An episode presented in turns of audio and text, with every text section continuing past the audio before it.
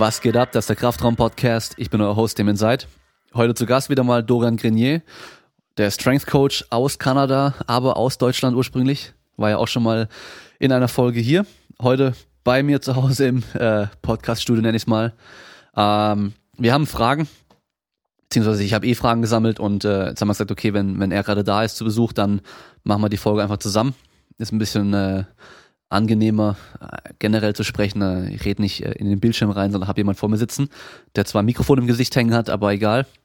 Und äh, er hat immer noch mal eine andere Sichtweise, Sichtweise auf die Dinge wie ich, weil er einfach mit anderen Leuten arbeitet, weil er andere Erfahrungen hat. Also von daher finde ich es immer ganz äh, interessant auch dann zu hören. Und man kommt zusammen immer auf mehr, als wenn man alleine da was macht. Wir können auch direkt anfangen. Und zwar, das passt noch zu deiner Erfahrung mit Kanada äh, die Preissettings in Kanada im Vergleich zu Deutschland und ob man da eher gewillt ist, sich einen Trainer zu leisten, so im Vergleich zu hier? Ähm, das ist eine gute Frage. Wenn ich ehrlich bin, kenne ich mich jetzt nicht so aus, was die Preissettings in Deutschland angeht, aber da kannst du vielleicht was dazu sagen. Ähm, generell gesehen würde ich sagen, dass allein schon wegen dem, wegen dem Stellenwert vom Sport wahrscheinlich ein bisschen mehr ähm, Bereitschaft, Geld, Geld für sowas auszugeben, einfach mal, einfach mal da ist. Ähm, wenn man sich jetzt anschaut, bei uns zum Beispiel, äh, ja, Durchschnittspreis für, für einen Athlet, der jetzt, sag ich mal, drei, viermal die Woche auch zum Training dann kommt, ähm, kann man sich monatlich zwischen, bewegt man sich wahrscheinlich zwischen 350 bis 400, 400 Dollar. Und die meisten Leute sind dann schon, ja, äh, also die dann, die dann zu dir kommen, äh, es ist ein zweischneidiges Schwert, weil zum einen hast du dann natürlich nur Leute, die sich sowas auch leisten können.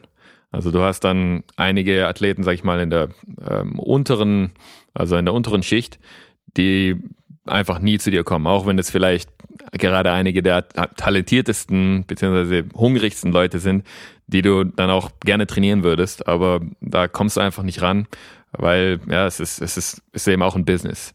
Auf der anderen Seite ähm, hast du dann auch, sage ich mal, mehr, mehr Leute ähm, aus, der, aus der höheren Schicht, die dann aber auch bereit sind, sowas zu zahlen, wenn der Service gut ist. Allein schon, wie es, wie es mittlerweile angesehen wird. Also für viele, für viele Leute gehört eben so, ein, ähm, so eine athletische Grundausbildung gehört schon ein bisschen dazu. Also wenn man sich jetzt so die klassischen Sportarten bei uns anschaut, ob es jetzt Hockey, Football, Basketball etc. oder sowas, oder sowas ist, dann siehst du halt auch, dass allein schon für den Sport, ja, weil es eben nicht diese normale Struktur wie in Deutschland äh, mit, mit, mit Vereinen und so weiter gibt, Allein schon für den Sport, da wird dann teilweise von den Eltern für eine Hockeysaison mal 10, 10 bis 15.000 Dollar ausgegeben, ähm, allein schon wegen ähm, ja, Bereitstellung von vom Equipment, von den ganzen Turnieren, wo du halt außerhalb gehst und also, äh, also Ice Times, wenn du wenn wenn du irgendwo an Hockey Rink gehen willst, das ganze Zeug kostet halt.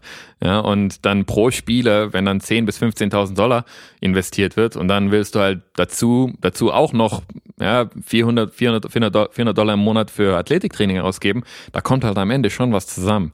Also es müssen dann, sag ich mal, die richtigen Eltern sein, die auch Mittel zur Verfügung haben und äh, eben auch ja, die Kids müssen auch on board sein. Also ansonsten läuft das Ganze nicht. Und dann hast du halt am anderen Ende vom Spektrum auch, ja, sag ich mal, Athleten, die schon im professionellen oder semi-professionellen Bereich sind, die dann entweder Sponsoren haben, die sowas übernehmen oder ja, eben halt aus eigener Tasche, weil es denen eben wert ist und sie so eben ihre Karriere verlängern können, beziehungsweise halt länger dranbleiben. Also das ist jetzt mal vom athletischen Teil, Teil gesehen. Was der andere Teil eben ist, jetzt Personal Training beziehungsweise Rehab da, da sehe ich generell auch mehr Bereitschaft von Leuten, wirklich gut Geld zu zahlen, um, um eben sich um ja, die persönliche, also ums Wohlbefinden oder ob es jetzt darum geht, ja, mit ihren Kids noch zu spielen, wenn sie 50, 60 etc. sind. Ähm, da, da ist irgendwie mehr, mehr, mehr Bereitschaft da, wirklich Geld für auszugeben. Aber es, ich könnte auch, ja, ich bin ein bisschen biased, also ähm, weil ich eben in so einem in, in so einer Umgebung arbeite auch. Aber ja, ich denke mal, ich weiß jetzt nicht, wie es Deutschland ist. Da kannst du wahrscheinlich ein bisschen mehr drüber reden, was so die, die Preisklassen angeht und ähm, wie viele, wie viel, wie viel, wie viele Leute generell bereit sind, äh, für ihre Gesundheit auszugeben.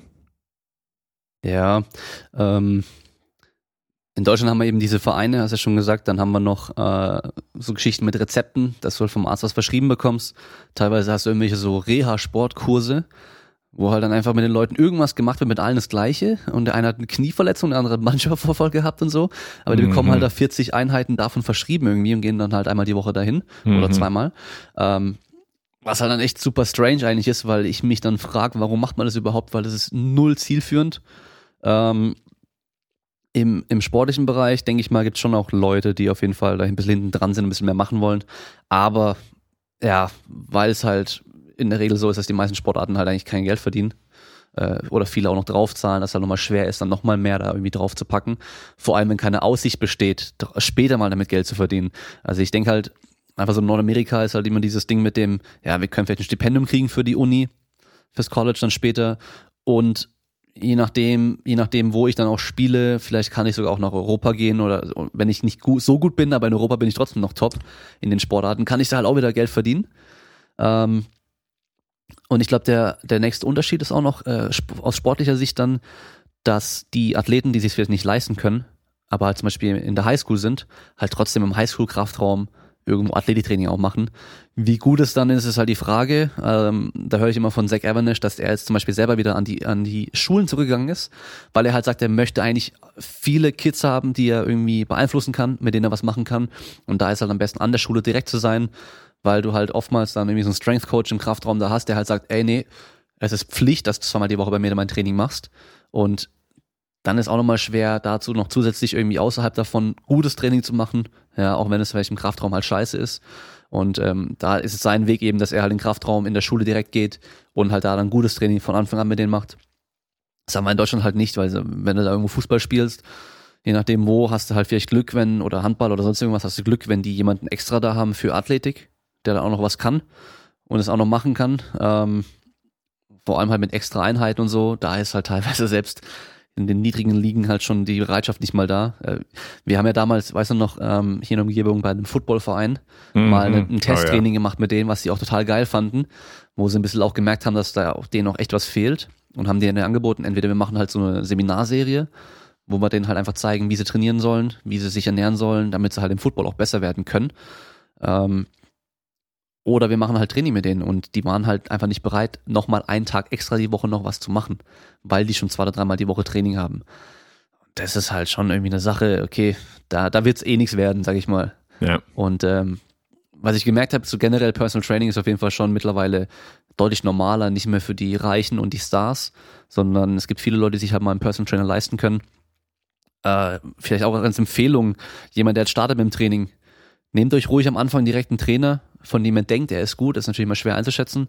Ähm, und lasst euch von dem einfach mal alles zeigen. Weil bevor ihr da monatelang irgendwie irgendwas macht und keinen Plan habt, was ihr macht, dann keinen Erfolg habt im blödesten Falle und dann keinen Bock mehr drauf habt und es dann wieder aufgebt oder hinschmeißt, dann lieber von Anfang an jemanden holen, ein bisschen Geld investieren. Wir geben für allen möglichen anderen Scheiß einen Haufen Kohle aus.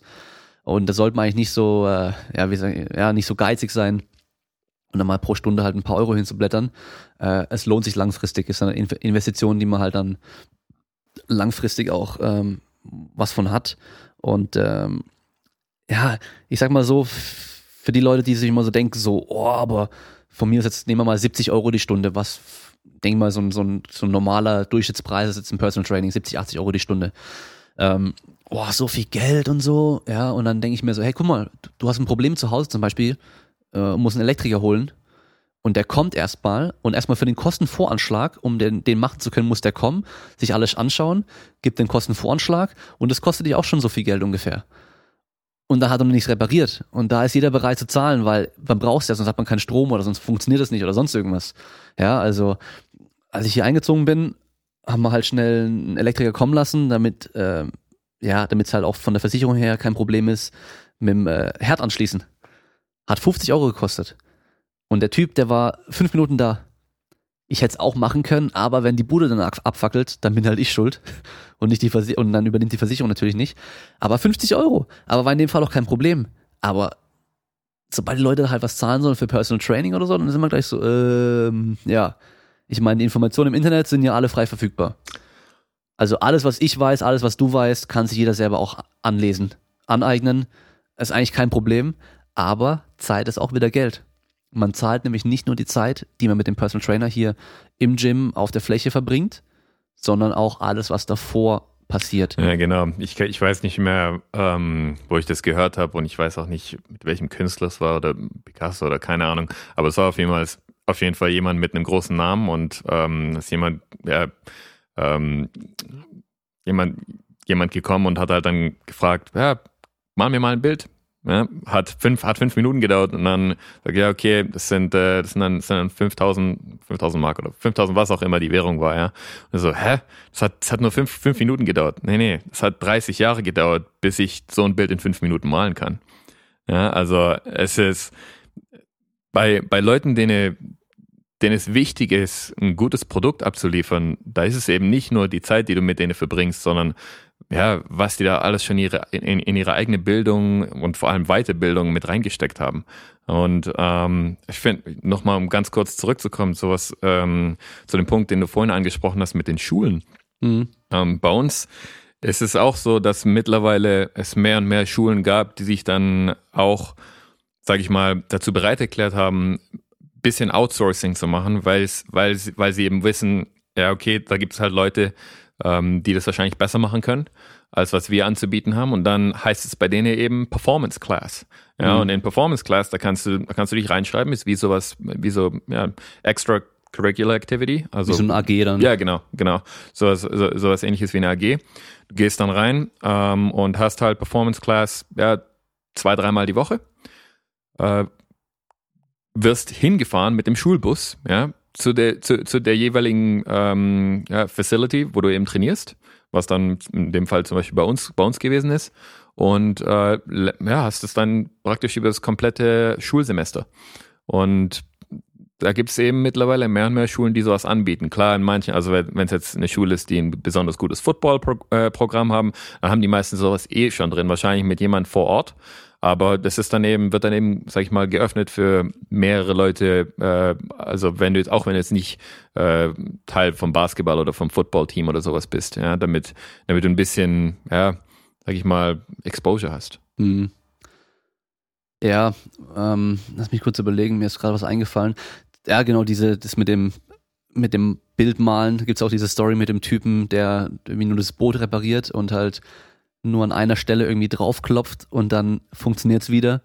Und äh, also er braucht im Endeffekt zwei Minuten, dann schreibt dann einen Check für 10, also eine, eine Rechnung für 10.000 und dann fragen die, warum, du hast nur einmal draufgehauen und sagt er, ja, aber das Wissen, ähm, um da zu wissen, dass ich hier draufhauen muss, das hat Jahre gedauert, bis ich mir das angeeignet habe. Ja, genau. Das ist eigentlich genau das, ja. Und ähm, das darf man nicht unterschätzen. Das größte Problem, was ich halt generell in diesem Training als ähm, Produkt sehe, ist man der Athlet oder der Kunde selber ist halt das Produkt. Ja, ich meine, du kannst natürlich dann sagen, okay, hier, wir machen einen optimalen Trainingsplan.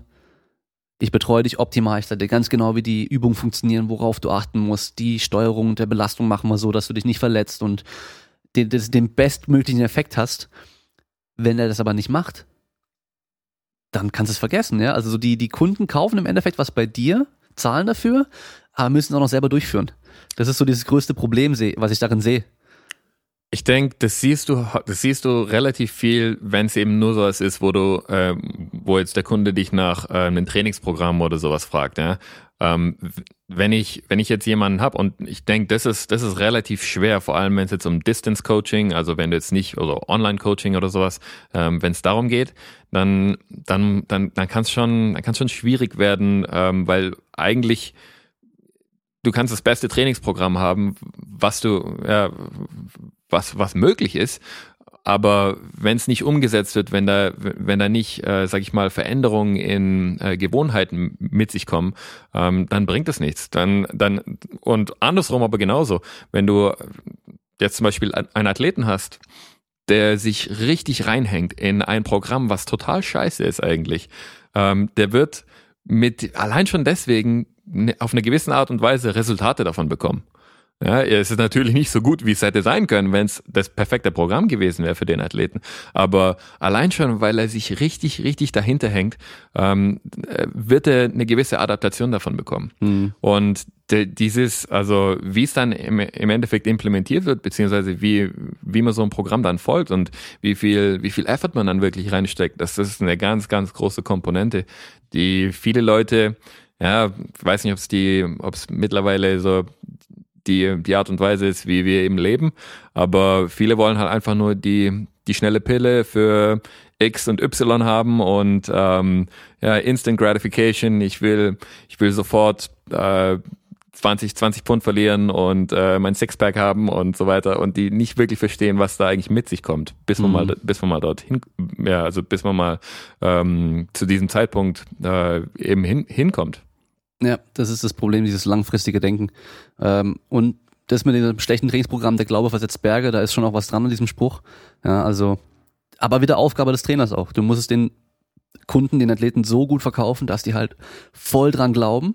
Und hey, das wird so geil werden, wenn ich das jetzt mache, dann werde ich voll die Maschine oder werde werd abnehmen und werde so gut aussehen und sonst irgendwas. Das liegt aber auch wieder am Trainer so ein bisschen. Also deswegen, man muss halt auch Verkäufer sein da denke ich, glaube ich, sehe ich das größte Problem bei den meisten Personal Trainern. Ähm, so bin ich auch eigentlich. Ich bin kein Verkäufer. Ähm, auch früher, ich habe eigentlich, ich hätte am liebsten gesagt, okay, ich will einfach nur Leute trainieren, aber halt nicht Leuten was verkaufen. Und das ist halt das größte Problem, weil die meisten sind halt voll leidenschaftlich beim Training dabei und müssen sich dann aber mit Marketing, mit Verkauf, mit, mit allem drum und dran auseinandersetzen, wo sie keinen Bock drauf haben. Und das ist auch wieder so ein, ja, so ein Ding. Also da kannst du halt einen Top-Trainer haben, der sich schlecht vermarktet oder gar nicht vermarktet teilweise auch und ähm, ja, dann irgendwie ein Verkaufsgespräch hat mit einem Kunden und äh, der Kunde dann irgendwie so Unsicherheit ähm, spürt bei dem, bei dem Trainer, weil, weil das Verkaufen ihm unangenehm ist und der dann halt denkt, dann ist er bestimmt auch kein guter Trainer, so wenn er das nicht verkauft, so gut. Ja, ich, ich habe überhaupt gar kein Problem, ähm, ja, zu sagen, wie viel ich, wie viel ich für eine Stunde verlange, wie viel ich für einen Monat verlange oder für, für mehrere Monate. Und ich bin mittlerweile auch an dem Punkt, wo, wo ich also in ganz, ganz wenigen Fällen vielleicht mache ich mal eine Ausnahme, aber meistens habe ich auch eine relativ strikte Linie, weil ich weiß, was ich anzubieten habe. Also da ist ein Grund, warum, warum, warum ich, warum ich so und so viel Geld haben will. Ähm, ich weiß, ich weiß, was ich dafür gearbeitet habe. Ich weiß, ähm, dass ich, dass ich das auch so verkaufen kann, ähm, dass es, dass es das den Leuten auch dann wirklich was bringt. Und zu diesem Verkaufen, also sagt er immer, ja, ein Coach muss verschiedene, verschiedene ähm, Hüte, ähm, sag ich mal, tragen können. Und manche Leute denken so, ja, ein Athlet, der will doch bestimmt dann auch, auch auf jeden Fall immer trainieren und ist immer mit dabei. Ich hatte schon viele Athleten, glaubt's mir oder glaubt's mir nicht, ähm, die dann wirklich schon ins Training gekommen sind und es einfach so, so angesehen haben von wegen, ähm, ja, scheiße, jetzt muss ich das schon wieder machen oder ähm, ich habe jetzt eigentlich heute keinen Bock drauf oder generell die diesen, ähm, sage ich mal, Trainingsprozess, der ähm, jetzt nicht direkt der Sport ist, den sie betreiben, ähm, dass sie, dass sie das überhaupt, also das macht ihnen überhaupt gar keinen Spaß.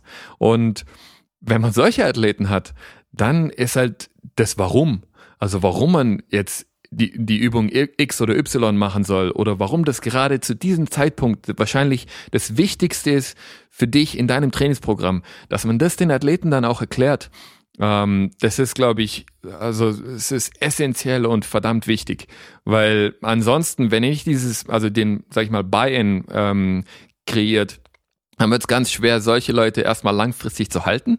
Also wenn es jetzt darum geht, ähm, Kunden, sage ich mal, über längere Zeit, ähm, ja, als als als als deinen Kunden zu behalten, äh, das wird verdammt schwierig. Und wenn man sich unser Business anschaut, gerade wenn es darum geht, Leute zu trainieren, langfristig, also beziehungsweise du kannst, du kannst, du kannst ein, du kannst mal eine Stunde zu mir kommen und, und, und, und mit mir trainieren. Vielleicht können wir ein bisschen was machen, aber generell sage ich mal, es wird längere Zeit dauern, bis du wirklich Resultate siehst. Das heißt, je länger du mit mir trainierst, wenn du konsistent bist, desto höher sind unsere Chancen, dass wir zusammen ähm, Erfolg haben werden. Und das sind, das sind, glaube ich, ganz, ganz wichtige Dinge, die mir am Anfang, als ich vor Jahren angefangen habe, mit Leuten zu arbeiten, vielleicht auch nicht gleich klar war. Aber ich denke, es ist, das ist, das ist sehr wichtig, äh, an solchen, an solchen Skills aber auch weiterhin zu arbeiten. Mhm. Ich glaube, das ist auch äh, ein Grund, warum viele Trainer gerne dann solche Sachen benutzen, die Leute halt echt so voll spüren lassen, dass es anstrengend war ja, wir machen am Schluss vom Training halt nochmal irgendwie ein Tabata oder, oder machen halt irgendwelche Sachen, wo sie halt voll Muskelkater kriegen, damit sie halt das Gefühl haben, so, boah, ich habe voll was gemacht, das Training bringt voll was, das ist voll das harte Training. Ja, und da ist, es ist immer so ein Ding, wo ich auch selber so am, am, am Grübeln bin, sag ich mal, wenn ich so anschaue, wie ein durchschnittliches Training mit mir aussieht, ist es ziemlich langweilig, rein vom, wenn man es von außen betrachtet so. Es sind die Grundlagen ich, ich, ich sag's immer wieder, die Grundlagen sind so, so wichtig und nach außen, das wirkt nicht toll, aber wenn man die Grundlagen richtig ausführt und die halt regelmäßig macht und dann auch über einen langen Zeitraum macht, dann schafft man eine Basis, die einem echt hohe Leistung ermöglicht und ähm, ja, ist halt teilweise langweilig, ist halt teilweise auch ein bisschen stumpfes Training, aber das bringt halt langfristig dann auch was. Und ähm, ja, da, da muss man eben diesen Buy-in kreieren, äh, kreieren, dass die Athleten da halt dann auch dranbleiben so und dann auch dran glauben. Und da muss man eben dann auch so ein bisschen so dieses Hintergrundwissen auch haben und irgendwie das auch so formulieren können, dass die Athleten da auch verstehen, warum sie das jetzt machen sollen und warum sie halt schon wieder das Gleiche machen und immer wieder, immer wieder, immer wieder und jetzt nicht irgendwie eine geile Übung, die sie jetzt bei Instagram gesehen haben, wo einer irgendwas macht, was fancy aussieht, ähm, und dir dann zeigen so, hey, was ist, wie, was macht die Übung, wie ist die Übung, ähm, sollen wir die auch machen, bringt, die, bringt mir die was und so. Ähm, meistens natürlich nicht. Also ich gerade gerade mit dem mit der mit der Instagram-Geschichte, ähm, was was da ganz ganz wichtig ist äh, zu, zu wissen, ist, denke ich mal, dass eben Gerade, gerade wenn man jetzt so ein Video sieht, ja, und da gibt's ja mittlerweile echt Millionen von, wo man kurz, äh, also vor allem wenn man Leuten folgt, wenn man da eh schon mit drin ist, äh, in dieser ganzen Fitness, Athletiktraining-Geschichte etc., sieht man ja dauernd irgendwie einen neuen Drill, einen neuen das und das. Das Ding, was man halt nicht sieht, ist, die Athleten, die diese Übung machen, wo sind die gerade in ihrem Trainingsprozess? Was haben sie die, die, die vorherigen drei, vier, fünf Monate gemacht, um, um so eine Übung überhaupt jetzt auszuführen. Vielleicht macht es sogar Sinn für diese Athleten, die Übung jetzt gerade zu diesem Zeitpunkt zu machen. Aber das heißt noch lange nicht, dass du jetzt oder dass dein Kumpel jetzt ähm, die Übung auf jeden Fall in ihrem Trainingsprogramm mit integrieren sollten. Ja. Ja, genau. Das ganze Konzept dahinter fehlt den meisten Leuten. Die sehen halt einfach nur ein Ding, es ist so ein Ausschnitt und man weiß nicht warum, man weiß nicht das Wie, das Weshalb. Alles fehlt eigentlich so. Ähm, das muss man auch selber bedenken, wenn man selber Videos macht. Ähm, ich habe jetzt erst vor kurzem ein, ein Video kritisiert, wo halt ein Coach irgendwie Kniebeugen zeigt, ähm, wo ich von einem anderen Kollegen dann gehört habe, so hey, ähm, ja, du, warum sagst du da jetzt was? Warum sagst du irgendwie, das wäre schlecht und keine Ahnung was? Und ich sag halt, hey, ich habe es jetzt nur zufällig gesehen, es wurde mir geschickt und ähm, der macht es da das Scheiße und ähm, ich zeige jetzt einfach den Leuten, okay, guck mal, der macht das, was nicht so toll ist aus dem und dem Grund ist es nicht so toll. Das, was er hier behauptet, stimmt nicht so ganz und es ist nicht so, dass ich auf der Suche bin nach sowas, aber wenn es mir halt über den Weg kommt, ist es halt so. Und es muss auch jeder bedenken, dass wenn man sowas macht, also auch jetzt den Podcast, den wir jetzt hier wieder machen, den kann sich jeder anhören und da kann jeder drüber denken, was er will. Also so diese, da muss man auch damit umgehen, dass da vielleicht mal Kritik kommt und muss halt auch ein bisschen so bedenken, was es dann bei den Leuten dann auch, wie das bei denen ankommt, weil ähm, ja eben, wenn ich jetzt irgendwie eine Übung von einem Athleten filme, das könnte nach außen auch irgendwie scheiße wirken, wenn ich nur die Übung zeige, wenn die nicht wissen, was wir davor gemacht haben, was wir danach noch machen, welchen Sinn die hat, warum wir die machen, was der Athlet überhaupt für einen Sport macht, was der für Stärken und Schwächen hat, was der für Anforderungen hat. Und äh, das muss man halt bedenken, dass das teilweise halt nach außen irgendwie auch ein bisschen blöd kommen kann. Weil, ja, klassisches Beispiel wäre jetzt, wir haben, wir filmen eine Kniebeuge, ich habe eine Athletin, mit der mache ich Kniebeugen und die geht aber halt nicht super tief. Und von außen würde ich jetzt, wenn ich es bei jemand anderem sehen würde, würde ich denken so, hey, Warum machen die nicht einfach ein bisschen weniger Gewicht und gehen dafür ein bisschen tiefer runter? Ja. Aber die hat eine Hüftdysplasie. Das heißt, ab da unten geht's einfach nicht mehr gut weiter bei ihr und ab da kippt ihr Becken halt auch voll weg und es funktioniert einfach nicht gut. Es hat schon einen Grund, warum sie nur bis zu einer bestimmten Tiefe geht und halt nicht dann knapp unter Parallel zum Beispiel oder sonst irgendwas. Aber das weiß man ja nicht. Und ähm, das ist halt so ein Punkt, den muss man auch mal bedenken irgendwie. Ja, ich denke, ich denke, sowas ist, ist super wichtig, aber ja, wer macht sich schon großartig Gedanken, wenn man jetzt kurz auf Instagram auf dem Klo fünf Minuten sitzt und ähm, ja, durch, durch Videos scrollt. Also das sind, das sind die wenigsten, ja. Mhm. Und ähm, zu dem Punkt, den du vorhin erwähnt hast, ähm, wenn es um, wenn es gerade um die, ähm, um dieses Kritisieren geht, ich finde gerade in solch, also vor allem, vor allem, vor allem in, in, in unserer Branche, wenn es um Athletiktraining oder Personal Training oder sonstiges geht, wenn, wenn jemand was kritisiert, was ich mache, dann bin ich da ehrlich gesagt relativ offen für. Vielleicht gibt's was, woran ich nicht gedacht habe. Ja, dann können wir eine Konversation, dann können wir, dann können wir eine Konversation haben. Und wenn ich danach was davon gelernt habe, was es mir ermöglicht, ein besseres Produkt für meine, für meine Kunden und meine Athleten zu geben, hey, das ist ein Win-Win für uns beide. Ja, das heißt, falls irgendwas äh, ja, zu kritisieren gibt oder was mit dem du nicht ja, ähm, ja, einverstanden bist, ja, lass hören. Also mhm. ich finde, da, da, sind, da sind Möglichkeiten, besser zu werden und, und zu wachsen. Und als, ja, ob du jetzt ein Athlet, ein Coach oder sonst was bist, Wachstum ist, denke ich, immer positiv. Da muss man das Ego vor der Tür lassen und halt offen sein für Kritik und auch, ähm, die Kritik hat ja meistens auch immer einen Grund. Entweder natürlich kann sein, der Typ, der das kritisiert hat, keine Ahnung, was er redet. Das kann halt oftmals sein. Das ist ja immer dieses gefährliche Halbwissen. Der hat jetzt ein paar Artikel gelesen, ein paar YouTube-Videos geschaut, war auf einem Seminar irgendwo und mehr nicht und trainiert seit äh, ein paar Monaten und denkt jetzt, er wäre der Experte im Kniebeugen zum Beispiel. Aber wenn es dann jemand macht, der halt irgendwie ein paar Jahre Erfahrung hat und halt auch begründen kann, was er kritisiert und warum er es kritisiert, das ist dann auch schon wichtig, dass man sich das auch anhört und dann auch nochmal hinterfragt, so hey, ähm, weil das kenne ich von mir, also man kommt in so einen Trott manchmal rein. Ähm, wir hatten es ja vorhin jetzt gerade, wir haben davor noch gesprochen über alle möglichen Bücher, die wir haben und so. Ich habe jetzt noch viele Bücher noch stehen, die ich noch gar nicht gelesen habe, weil, weil ich einfach nicht dazu komme. Ähm, und dann habe ich eben auch gesagt, die meisten Bücher, da, da liest ja, dass du kennst 90 Prozent eigentlich immer schon. Wenn du ein paar gelesen hast, das ist eigentlich immer wieder das Gleiche, nur ein bisschen anders formuliert. Aber es sind immer so ein paar Sachen mit dabei, die einem nochmal so einen Denkanstoß geben. So, ach stimmt, das habe ich komplett vergessen zum Beispiel. Also so, so, so teilweise Kleinigkeiten, teilweise aber auch echt wichtige Sachen. Ähm, man ist einfach so in so einer Routine drin und ähm, klar, wenn ich jetzt einen Trainingsplan schreibe, einfach mal generell, dann sieht der erstmal immer gleich aus. So ein Grundlagen-Trainingsplan ist bei mir eigentlich, wenn ich den heute schreibe und wenn ich den in einem Jahr schreibe, wahrscheinlich sind die sehr, sehr, sehr ähnlich. Ähm, natürlich, wenn ich dann einen bestimmten Sportler habe, wird es wieder anders aussehen, aber ähm, das sind Sachen, die ich einfach wieder vergessen habe. Und das ist ja auch so ein, auch so ein Spruch. Ich habe, ähm, äh, was man so sagt von manchen Leuten, die halt schon richtig lange dabei sind, die haben schon mehr vergessen, als du bisher gelernt hast. So. Ja. Und da ist auch echt was dran. Also das merke ich jetzt allein schon, ja. Und ich bin jetzt noch nicht so lange dabei. Ich bin erst 30, ähm, mache das seit einigen Jahren, aber wenn ich mal 50, 60 bin und immer noch in der Branche bin, dann ist es wahrscheinlich noch mal was ganz anderes. Dann habe ich schon so viel gesehen und so viel gelesen, so viel gehört und so viel gemacht, dass mir ganz vieles gar nicht mehr einfällt davon, glaube ich. Ja, klar. Also ähm, ich denke, das ist eine gute Überleitung. Wir hatten, wir hatten vorhin, ähm, wir hatten vorhin über das Thema gesprochen, äh, beziehungsweise es war ja auch eine Frage. Ich weiß nicht, ob du die noch hast zu den ganzen Zertifikaten etc. Also wie kann man, ja. wie kann man vielleicht herausfinden, ob Person XY äh, ja auch wirklich gut ist, mhm. beziehungsweise und ja, dann dann dann wird es schon schwerer. Also wie, such, wie sucht man sich jetzt seinen Trainer aus? Ja, also ähm, ich habe ich habe mehrere Fragen in der Richtung bekommen sogar und zwar von dem von einem habe ich gefragt bekommen, ähm, wenn ich so meine Top 3 Seminare die äh, empfehlen könnte, die jeder machen sollte als Trainer, äh, welche das wären. Und dann habe ich mir erstmal gesagt, hey, kann ich dir pauschal so nicht beantworten, weil es gibt so viele Themenbereiche, da kann ich dir nicht sagen, also einfach drei willkürlich aus irgendwelchen Bereichen kann ich dir nicht sagen.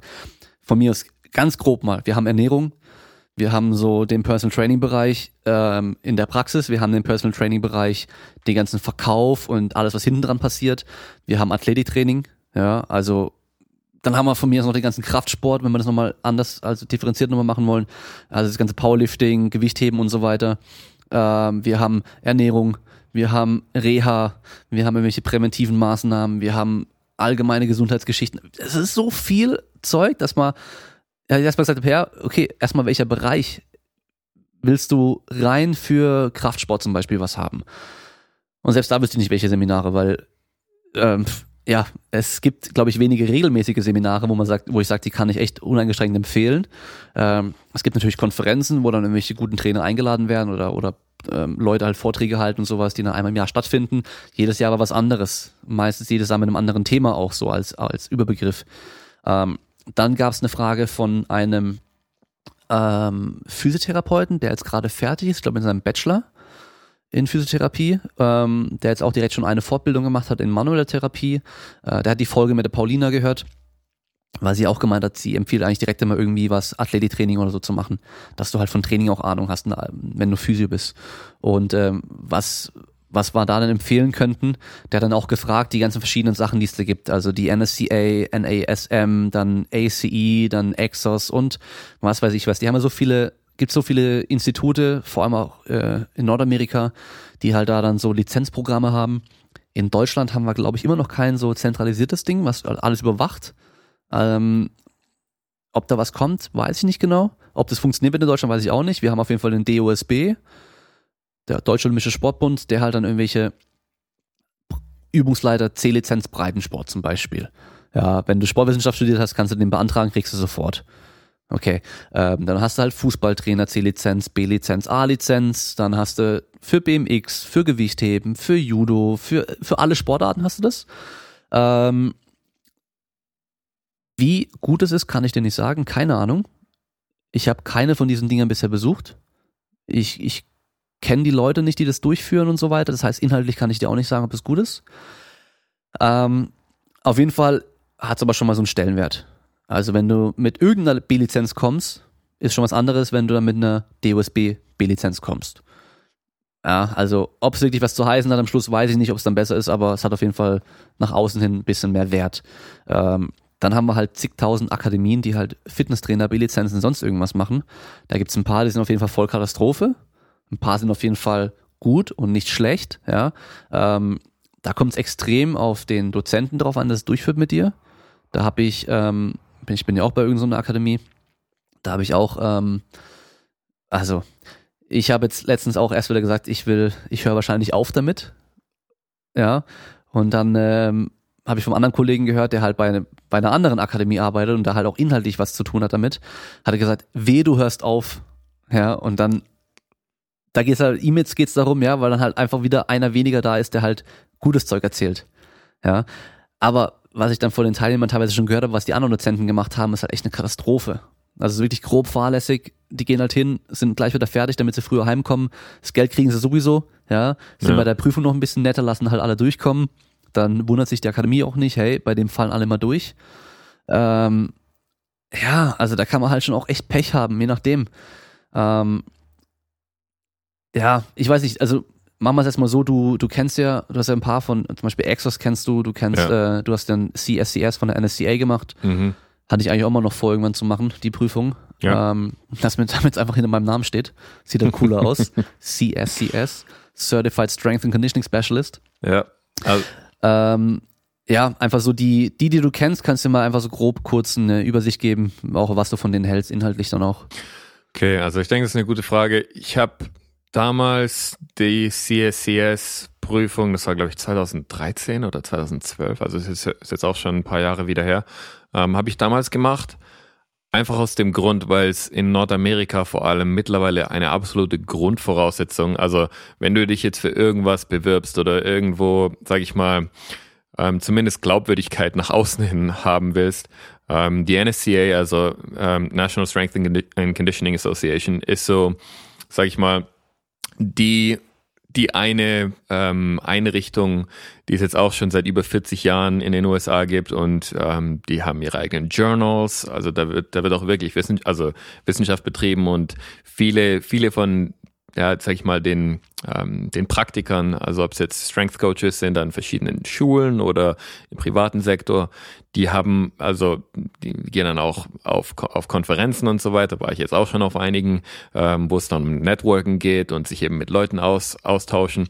Also dafür ist die NSCA eigentlich schon ziemlich gut. Auch was den, ähm, den, den, den, also sag ich mal, den Selbst, Selbst, also Selbststudium angeht, ähm, in, in Hinblick auf die, ähm, auf die Prüfung.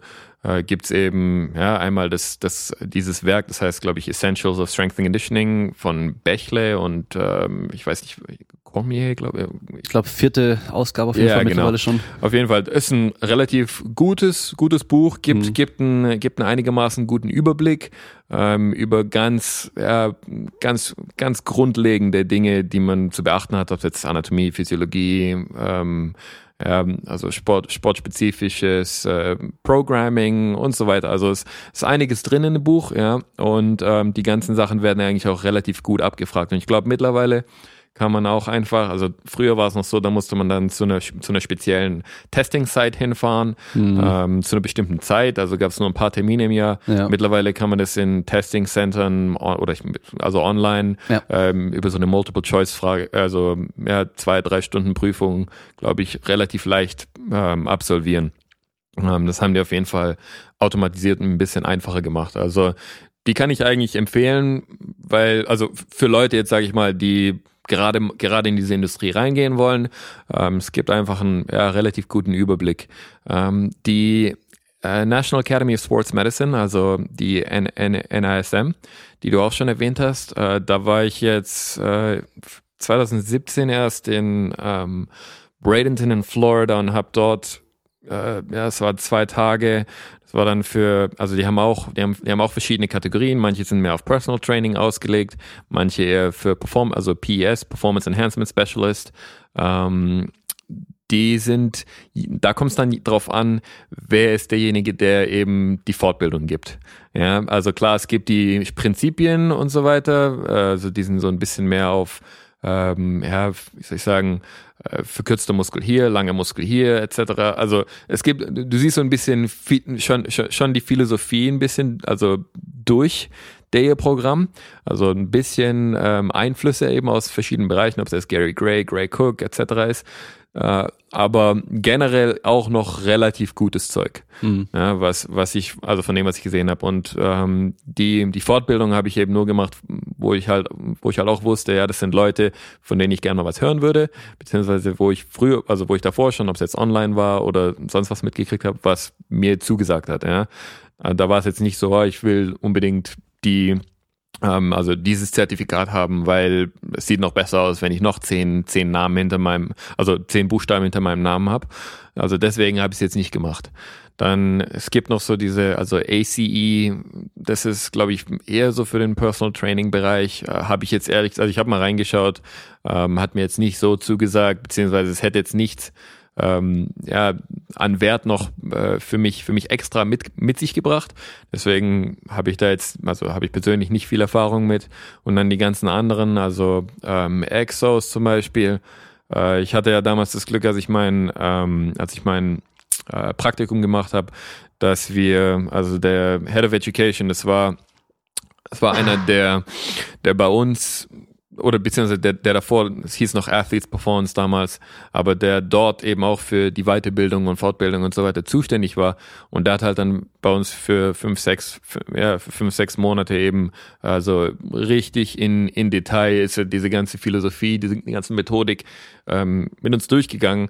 Ich denke, für jemanden, der, der jetzt noch nicht wirklich Ahnung hat, was äh, Progression und Regression von verschiedenen, ähm, ja, von verschiedenen Übungen zum Beispiel ist, wie das dann aussieht, wenn man ein Programm schreibt für einen Athlet, sowas kann auf jeden Fall hilfreich sein, ja. Äh, wie das jetzt aussieht, wenn man schon ein bisschen länger in dem Feld arbeitet und vielleicht schon ja, Grundlagen, was Sprint Mechanics, ähm, Change of Direction, also Richtungswechsel, wie man sowas coacht, was bestimmte, was bestimmte Positionen sind, wenn man da schon ein bisschen Ahnung hat, weiß ich nicht, ob man das unbedingt braucht. Also wie gesagt, es kommt halt drauf an, wo man selbst ist, vom Wissensstand her äh, und in welchen Bereich man sich auch bewegen will. Also die NSCA, wenn man jetzt eher Personal Trainer ist, die haben auch eine PT, also NSCA PT ähm, Zertifikat, wo es eben eher auf Personal Training ausgerichtet ist und jetzt CSCS ist so eher der ähm, ja, Athletikbereich, wenn man dann entweder in, ja, in Schulen oder eben im privaten Sektor ähm, oder eben mit professionellen Athleten eben dann irgendwann mal arbeiten will. Mhm. Da ist das vielleicht ein bisschen mehr angebracht.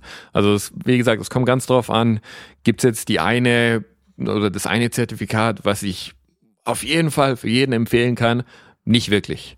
Ja, also äh, es, es sind das, sind das sind zu viele das sind zu viele Vari Variablen sowas zu sagen, aber generell ich denke mal das Wichtigste ist für Leute vor allem in in dieser Branche, dass man dass man kein, dass man sich versucht weiterzubilden.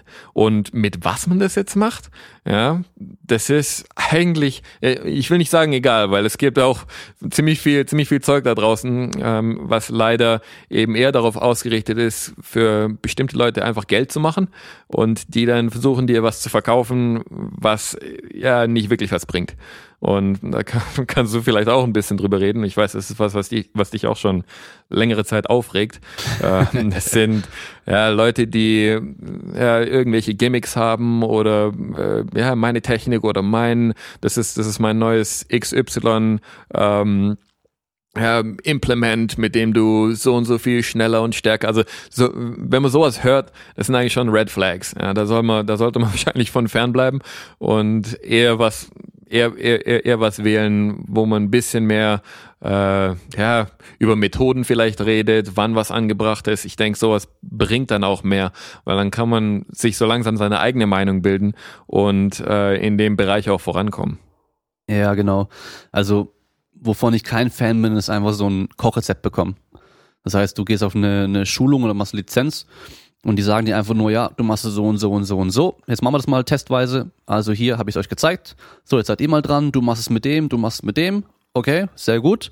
Jetzt machen wir eine Prüfung. Ja, passt. Nach Kochrezept von A bis Z durchgeführt. Hier ist dein Zertifikat. Viel Spaß damit. Also das sieht man halt leider ganz oft. Ähm, ja, es ist ein Problem natürlich, weil wenn man jetzt zum Beispiel so eine Fitnesstrainer B-Lizenzen anschauen und man hat vielleicht fünf bis acht Tage Präsenzphase.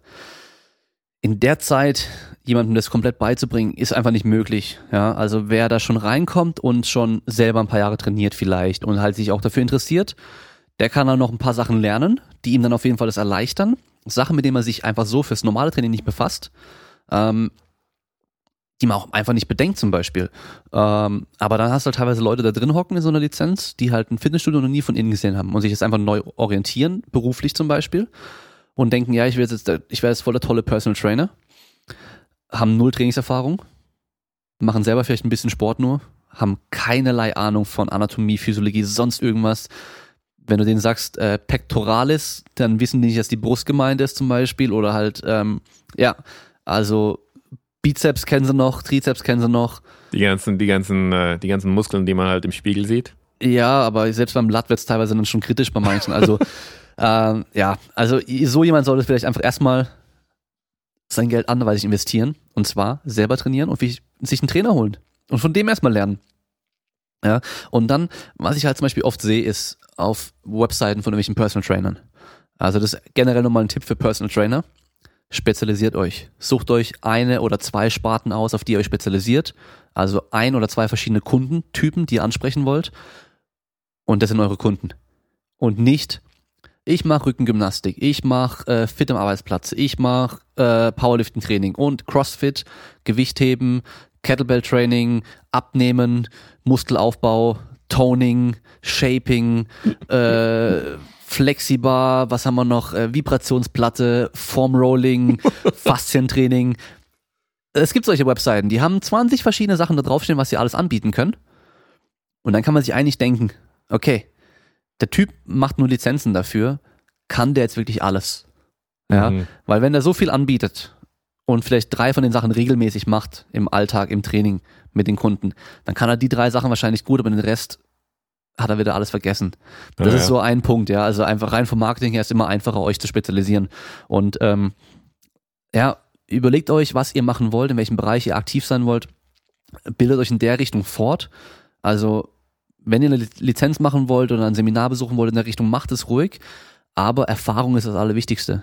Also nicht, ich sehe das manchmal, Leute gehen von Wo Wochenende zu Wochenende, von, von Seminar zu Seminar und Vortrag und Buch kaufen, DVDs gucken, was weiß ich was, die machen so viel, ja, und ne-, nutzen es aber nie, tun es nie umsetzen in der Praxis. Immer wieder das Gleiche, die Basics. Fokussiert euch erstmal auf die Basics und habt die drauf und dann wenn ihr die drauf habt und die mit Leuten wirklich top umsetzen könnt, denen beibringen könnt ähm, und die auch verstanden habt, wie die sich auf den Körper auswirken, auch langfristig im Trainingsprozess und so weiter, dann, okay, jetzt hole ich mir noch ein Werkzeug dazu. Weil, ja, ich, wenn ich zum Beispiel kein Elektriker bin oder Kfz-Mechaniker. Also ich habe keinen Führerschein, ich habe kein Auto. Ähm, ich habe keine Ahnung, was da wie funktioniert. Du kannst mir die geilste Werkstatt hinstellen mit dem besten Werkzeug und ich will dir nicht ein Auto reparieren können. Einen Reifenwechsel kriege ich hin, aber irgendwas anderes wird wahrscheinlich schon schwer. Vor allem, wenn es dann an einem Motor ist. Und was da fehlt, ist einfach das Wissen dazu. Wie benutze ich das Werkzeug? Ja. Und du kannst aber einem geilen Kfz-Mechaniker, der richtig Ahnung hat, der das sein Leben lang schon gemacht hat, verkacktes äh, altes Werkzeug geben und die Hälfte fehlt auch noch, der wird trotzdem das Auto reparieren können. Und so ist es hier auch, ja. Ähm, das Problem ist natürlich, da gibt es einen Spruch, wenn dein einziges Werkzeug ein Hammer ist, wird jedes Sieht Problem alles zum Nagel. Nagel aus. Genau. Also, ihr müsst schon natürlich ein bisschen mehr können und, und da das auch natürlich auch verstehen. Aber das heißt halt nicht, wenn ihr hauptsächlich damit ähm, mit Gewichthebern äh, zusammenarbeitet, dass ihr halt, was weiß ich, jeden anderen Kack können müsst. Ihr, ihr werdet schnell merken in der Praxis mit den Gewichthebern, dass die halt die und die und die Probleme haben, dass das und das öfters mal aufkommt. Und dann könnt ihr euch, je nachdem, was ihr an Anforderungen habt, durch eure Arbeit, euch in die Richtung auch wieder ein bisschen mehr ähm, weiterbilden und halt auch äh, perfektionieren. Äh, da kann ich auch wieder empfehlen, da gibt's in jeder Branche Leute, die halt in irgendwelchen Bereichen echt viel Plan haben und guckt einfach, dass ihr mit denen Kontakt aufnehmen könnt. Die meisten Leute, die haben echt kein Problem damit, euch dann zu helfen, Fragen zu beantworten. Ja, also es ist nicht so, dass man dann irgendwie jemanden, der jetzt da in dem Bereich äh, Plan hat, dass man dem eine E-Mail schreibt und da kommt nichts zurück oder so. Die meisten sind ja leidenschaftlich dabei, das heißt, sie sind auch echt, äh, sprechen da auch sehr gerne drüber und helfen da auch gerne weiter. Ähm, äh, noch so ein Punkt, wer, äh, deswegen gibt's auch keine Geheimnisse. Weil jeder, der irgendwie was weiß oder sowas, der gibt das gerne weiter, weil wir sind alle mit Leidenschaft dabei. Ich habe keinen Bock, Leute schlecht Kniebeugen zu sehen. Das heißt, wenn mich jemand fragt, hey, kannst du mir kurz bei meiner Kniebeuge helfen im Fitnessstudio? Natürlich sage ich da ja. Ja, wenn einer sagt, hey, wie sah die aus, ähm, kannst du mir einen Tipp geben? Natürlich gebe ich da einen Tipp und sage nicht, nein, das ist mein Wissen, das gebe ich dir nicht weiter. Ja, oder sag, hey, äh, kannst gleich zahlen dafür oder so. Nee, nee, wir machen das ja gerne und wir machen das ja, weil wir das irgendwie eine Leidenschaft dafür haben und deswegen auch gerne drüber sprechen und Leuten auch helfen wollen. Im Endeffekt geht es ja darum, Leuten zu helfen. Ja, also guckt einfach, ob die Leute vielleicht auch dann irgendwie mal einen Vortrag irgendwo machen, bei irgendeiner Konferenz eingeladen sind, vielleicht einen Podcast haben, das ist gerade in den USA zum Beispiel, haben echt viele Top-Leute Podcasts, wo sie halt sich immer irgendwie ein Thema vornehmen und darüber sprechen mit bestimmten Gästen und so. Ähm, Social Media dafür auch wieder sehr geil. Gibt es echt ein paar Leute, die machen da richtig viele gute Sachen aus allen möglichen Bereichen und denen kann man da halt folgen und ähm, somit auch wieder neues Wissen dann irgendwie sich aneignen. Ähm, aber halt immer wieder aufpassen vor dieser Falle von Wissen sammeln, sammeln, sammeln, sammeln und nie irgendwie aneignen und lesen oder umsetzen und sowas. Äh, wenn ich jetzt anfangen würde, alle Bücher zu lesen, die ich habe, ich würde, glaube ich, nicht fertig werden damit. Ja, also ist bei mir auch so ein Problem. Aber ja. Also ein, ähm, wenn man das jetzt noch ein, ein Stück weiter denkt, ähm, vor allem wenn es um äh, ja dein Business geht, also wenn du jetzt ein Ahnung, ob du ein Fitnessstudio hast, ob du Athletiktrainer bist, ob du Personal Trainer, was weiß ich. Was ich mir, äh, was ich mir auch schon teilweise für mich selbst dann überlegen müsste, also wie sieht mein idealer Klient aus? Wie sieht mein Kunde aus? Wen will ich eigentlich wirklich trainieren? Und ich habe es dann auch schon gehabt, also ein Kollege von mir, der dann äh, sich mehr oder weniger spezialisiert hat für, für Ausdauersportler, ja, der hat dann teilweise auch ja, schon, schon gewisse Standards gehabt. Also, wenn du, wenn, wenn du jetzt jeden nimmst, der zu dir kommt, ohne Wenn und Aber, ja, dann hast du halt auch irgendwann einfach einen Mix von 20.000 verschiedenen, ähm, ja, Menschen beziehungsweise Klienten, die dann äh, wahrscheinlich alle verschiedene verschiedene ähm, ja, Probleme mit sich bringen. Äh, und er hat das Ganze dann halt ein bisschen umstrukturiert und hat gesagt, ja gut, ich habe jetzt äh, so eine relativ äh, ja, Sub-Elite bis Elite-Gruppe, was, ähm, was äh, mittlere, Dis mittlere Distanz ähm, in der Leichtathletik angeht und arbeite hauptsächlich mit, mit, mit solchen Leuten zusammen und ich erwarte, also allein schon bevor ein Athlet dann mit mir anfängt, ein Minimum von sechs Monaten Commitment, was dann also das macht einige Dinge. Zum einen zeigt es dir, dass der Athlet es wirklich ernst meint. Ja, dass er mit dir lange, also dass er bereit, bereit ist, was, da, was dafür eins, also erstmal was, was dafür, was dafür auszugeben, was Geld angeht, also Ressourcen. Und ähm, dass er sich dann auch wirklich ja, für die sechs Monate rein, reinhängen wird. Und, da, und danach kann man dann schauen, okay, wie lange werden wir, also wie lange wird der, wird der Vertrag dann verlängert oder wie sieht's aus? Aber zumindest ähm, sind es dann nicht solche äh, Klienten, die, die du dann zweimal, zweimal siehst und dann siehst du sie nicht mehr für zwei Monate und dann auf einmal, hey, aber das und das hat nicht funktioniert. Also wie seriös ist ja der Kunde beziehungsweise der Klient in dem Fall. Und ja, wenn es nicht dein Ding ist, vielleicht hast du ein, ja, ein Fitnessstudio, wo du ja wirklich jeden, jeden äh, oder also halt einfach was für die Masse hast, äh, wo, wo jeder eigentlich mehr oder weniger antanzen kann. Ähm, und dann machst du halt dein Geld über, sag ich mal, ein, ein anderes Prinzip, wo du eben nicht ähm, spezialisiert bist, aber du solltest dir auf jeden Fall im Klaren sein, auf welche Seite du bist. Mhm. Ja, guter Punkt, finde ich auch auf jeden Fall sehr wichtig. Am Anfang hat man natürlich selten die Wahl, weil man erstmal halt ein bisschen Geld braucht und halt einen Kundenstamm aufbauen muss und so, aber sobald man dann merkt, so, hey, okay, ich eigentlich macht mir das am meisten Spaß, ich will mich in die Richtung spezialisieren, ist auch wieder gut, weil wenn du mit äh, 20 verschiedenen Sportarten zusammenarbeitest zum Beispiel, wird es immer schwer, ein Experte in einem Bereich zu werden, ganz gezielt. Und ähm, wenn du aber mal später so ein Experte bist, dann wird auch jeder, der da was haben will, direkt zu dir kommen, weil du bist der Experte. In, in, de, in der Stadt zum Beispiel, wo du bist oder so, oder auch in dem ganzen Land teilweise sogar. Äh, es freut mich sehr. Ich habe sehr viel positives Feedback bekommen von ähm, sehr vielen Menschen, die den Podcast gehört haben und auch einige Fragen, was mich auch sehr freut, weil man sich meistens nur die ersten 20 Minuten anhört, wenn man merkt, oh mein Gott, ist diese Person langweilig oder nicht. Ich ähm, habe Fragen gestellt bekommen bezüglich des Themas, ähm, was ich den Physiotherapeuten empfehlen kann, welche Ausbildungen sind sinnvoll und nicht sinnvoll. Und dazu gerne ein kleines Statement. Ähm, ich finde, alles, was im Oldschool-Physio-Bereich ähm, gelehrt wird, wie Lymphdrainage, ähm, ist völlig nichtig. Da würde ich meine Kohle für andere Sachen sparen. Schaut euch einfach die Grundlagen beziehungsweise die Physiologie dahinter an äh, und natürlich auch die Evidenz, sucht nach Studien, bringt Therapiemethode XY was, lohnt es sich, mein Geld für Tausende von Euros für dreiwöchige Lehrgänge in kleinen verpufften Räumen mit halbnackten Menschen durchzuziehen oder eher sein Geld in trainingswissenschaftliche Bereiche einzusetzen, wie zum Beispiel Langhandellizenzen oder ähm, Gerade, ich meine, klar, ne, viele amerikanische Konzepte wie Functional Range Conditioning ähm, sind jetzt gerade auch ein bisschen hip, aber vom Grundkonzept sehr gut, weil sie natürlich nichts anderes machen als Loaded Mobility, also geladene ähm, Mobilität sowie Aktivität ähm, in vollem Range of Motion, was im rehabilitativen Bereich natürlich sehr gut ist. Ähm, weitestgehend auch die Akademisierung im Beruf. Ich kann jedem Therapeuten empfehlen, über einen Bachelor und Master hinauszugehen.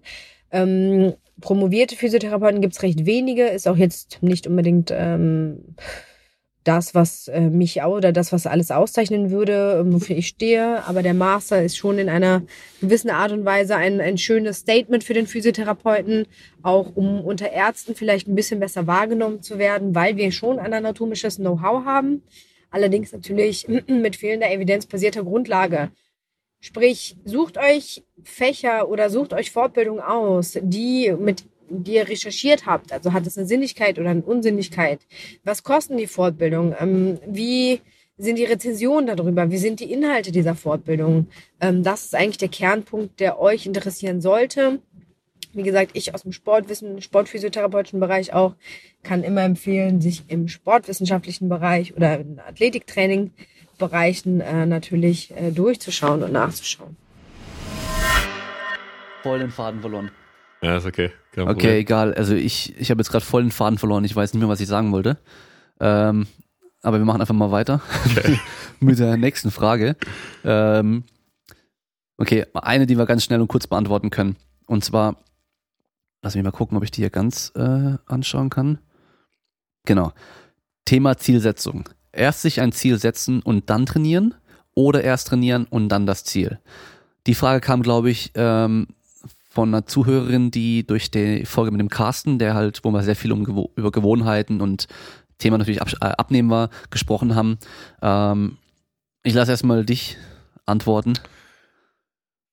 Okay, ähm, also ich bin, ich bin natürlich eher in eine Richtung, also allein schon von den, von den Leuten, mit denen ich halt hauptsächlich arbeite und so weiter, ähm, in der, in der Population, da geht's halt schon relativ viel um die Zielsetzung erstmal.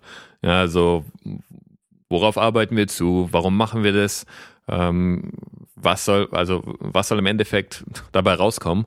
Das heißt, äh, für uns, selbst wenn es kleine, also viele kleine Ziele erstmal sind, ähm, die dann vielleicht irgendwann zu einem großen Ziel führen. Das ist für viele Leute auch ein Problem, die sich dann dieses monumentale Ziel setzen am Ende äh, und sagen, ja, das will ich, das, das, das will ich jetzt schaffen. Und dann sind sie enttäuscht, wenn sie es nach vier, fünf Wochen, äh, also wenn sie, wenn sie da noch nicht, oder vier, fünf Monate manchmal vielleicht sogar schon, also da sind. Und dann werden sie total demotiviert ähm, anstatt sich, sage ich mal, ja, mehr prozessorientiert, sich kleinere Ziele Schritt für Schritt zu setzen, ähm, die dann irgendwann im Laufe der Zeit eben zu diesem, sage ich mal, größeren Ziel dann führen. Ähm, ich denke mal, einfach so zu trainieren, die meisten Leute, ich und ich, ich glaube, ich, ich, das ist eher so im Personal Training Bereich, ähm, besonders wenn die, wenn die, wenn jetzt, wenn die jetzt zu mir kommen, die kommen zu mir, weil sie, weil sie irgendwas haben, was ihnen nicht passt ob es jetzt, ähm, keine Ahnung, schlechte, also Rückenschmerzen oder Knieprobleme oder sonst was ähm, ist, ja, das passt nicht und das haben sie auch mit konventionellen oder sonstigen anderen Dingen eben nicht in den Griff gekriegt.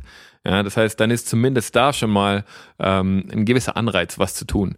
Wenn es jetzt nur darum geht, äh, ja, körperlich mir gefällt das und das nicht, oder es ist, sag ich mal, eher ein ästhetischeres Ziel, äh, dann kann es schon ein bisschen tricky werden, weil das ist so ein bisschen abstrakt. Äh, da draußen ist die Motivation ist vielleicht nicht gleich da, irgendwelche Gewohnheiten oder irgendwelche schlechten Gewohnheiten zu ändern und dann einfach mal loszutrainieren. Das machen halt die wenigsten. Also klar, ich meine, wenn du anfängst wenn, und und und wenn eine, wenn eine kleine Veränderung für dich schon ist, dass du ab jetzt jeden Tag ähm, ja, die Treppen anstatt einen Aufzug nimmst oder sowas, hey, wenn du das gleich machen kannst, hau rein. Ja, aber ich denke mal, langfristig so ein bisschen ähm, Gewohnheiten zu schaffen, die dann auch ähm, ja, Veränderungen im Alltag und, und so weiter mit sich bringen, das ist für viele Leute, äh, das ist für viele Leute ein großer Schritt. Ja, also theoretisch müssen wir ja sagen, eigentlich ist Training von der Definition her immer, dass wir ein Ziel haben, auf das wir hintrainieren. Ja. Also vom Prinzip her haben wir da schon ein Ziel irgendwo. Ähm, ich fand es gut, dass du das eben so aus verschiedenen äh, Perspektiven betrachtet hast, weil im Sport haben wir halt von Anfang an irgendwo so ein Ziel. Das war dann auch je nachdem, was wir halt dann brauchen, neu definieren, in welcher Phase wir auch gerade sind und so weiter. Ähm, wenn wir das aber mal so rein von diesem gesundheitlichen Aspekt betrachten, mach. Mach irgendwas, such dir irgendwas und mach, ja. Es geht da eigentlich immer um Optimieren, aber um erstmal optimieren oder verbessern zu können, brauchen wir überhaupt schon mal was. Ja, und das heißt, wenn du gar keinen Sport machst, dann können wir da noch nichts verbessern. Und ähm, da ist mir erstmal egal, was du machst, sondern mach einfach irgendwas. Egal was für ein Training, mach irgendwas. Weil von da aus, wenn die Gewohnheit mal da ist, regelmäßig Sport zu machen, sich zu bewegen, von da aus können wir anfangen, an den Stellschrauben zu drehen und sagen, okay, jetzt verbessern wir das da hier. Wir machen jetzt mehr Krafttraining, wir verbessern die Übungen, die du im Krafttraining machst, wir machen mehr freies Training zum Beispiel anstatt Geräte. Aber dafür musst du erstmal im Fitnessstudio sein, um halt dann was zu verändern nochmal. Und ähm, von da aus, ja, ich meine, Ziele verändern sich mit der Zeit auch. Das heißt, ähm, der Grund, warum ich damals mit dem Training angefangen habe, der ist ein ganz anderer, wie warum ich jetzt trainiere. Ähm, da, ja, ich sag mal so, für, für, für einen Breitensport, für, für einen Normalo, der einfach nur gesund sein möchte und wahrscheinlich auch besser aussehen möchte und sowas, ist erstmal das Wichtigste, erstmal machen.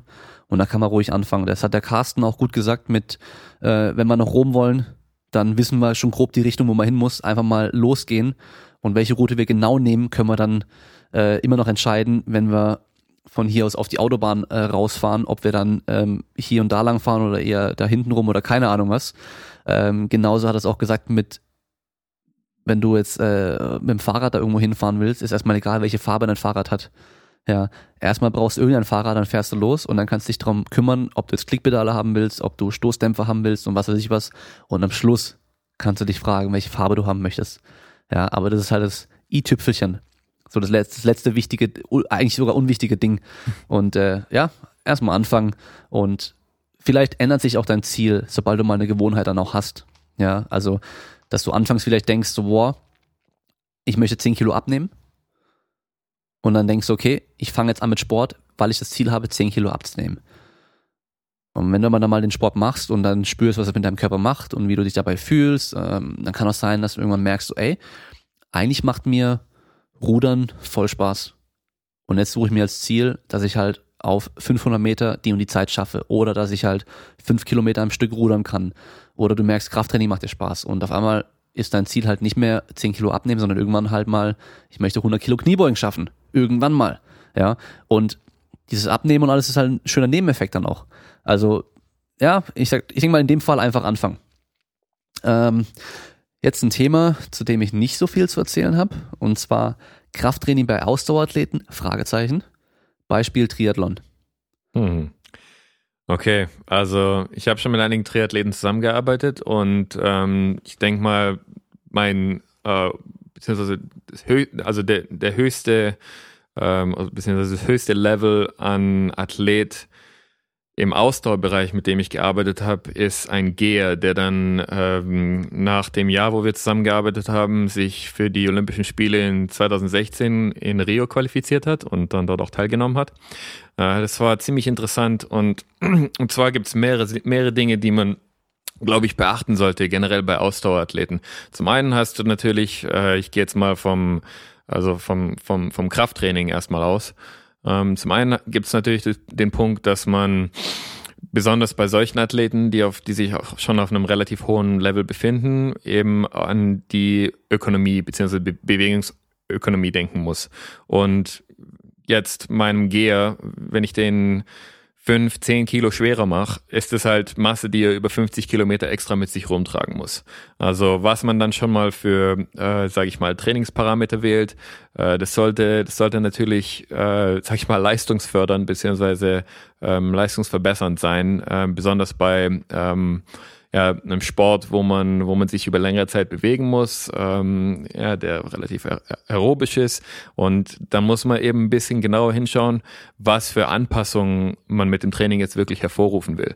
Ja, wenn es jetzt darum geht, zum Beispiel ähm, die Achillessehne ein bisschen, ein bisschen mehr Stiffness zu geben, ähm, damit eben ja, die Bewegungsökonomie sich verbessert, damit man weniger Energie verbraucht pro Schritt, den man jetzt mit sich, also den man jetzt ausführt, ähm, dann gibt's eben bestimmte Trainings, ähm, also ja, Trainingsparameter, die man, ähm, die, die man im Trainingsprozess mit einbeziehen sollte.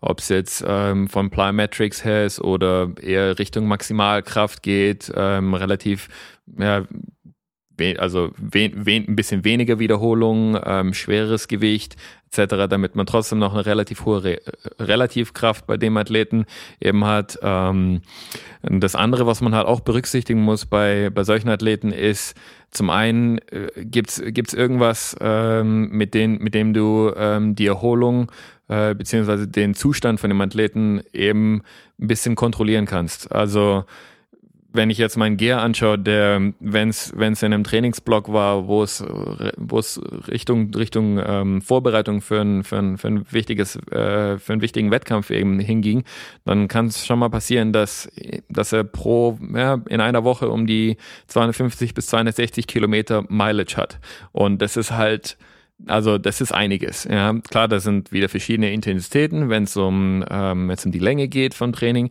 äh, also wie lang, wie schnell etc. Ähm, und klar, dann, dann musst du halt echt gucken, ähm, erholt, erholt sich dein Athlet von dem Training, was du ihm jetzt noch extra dazu gibst.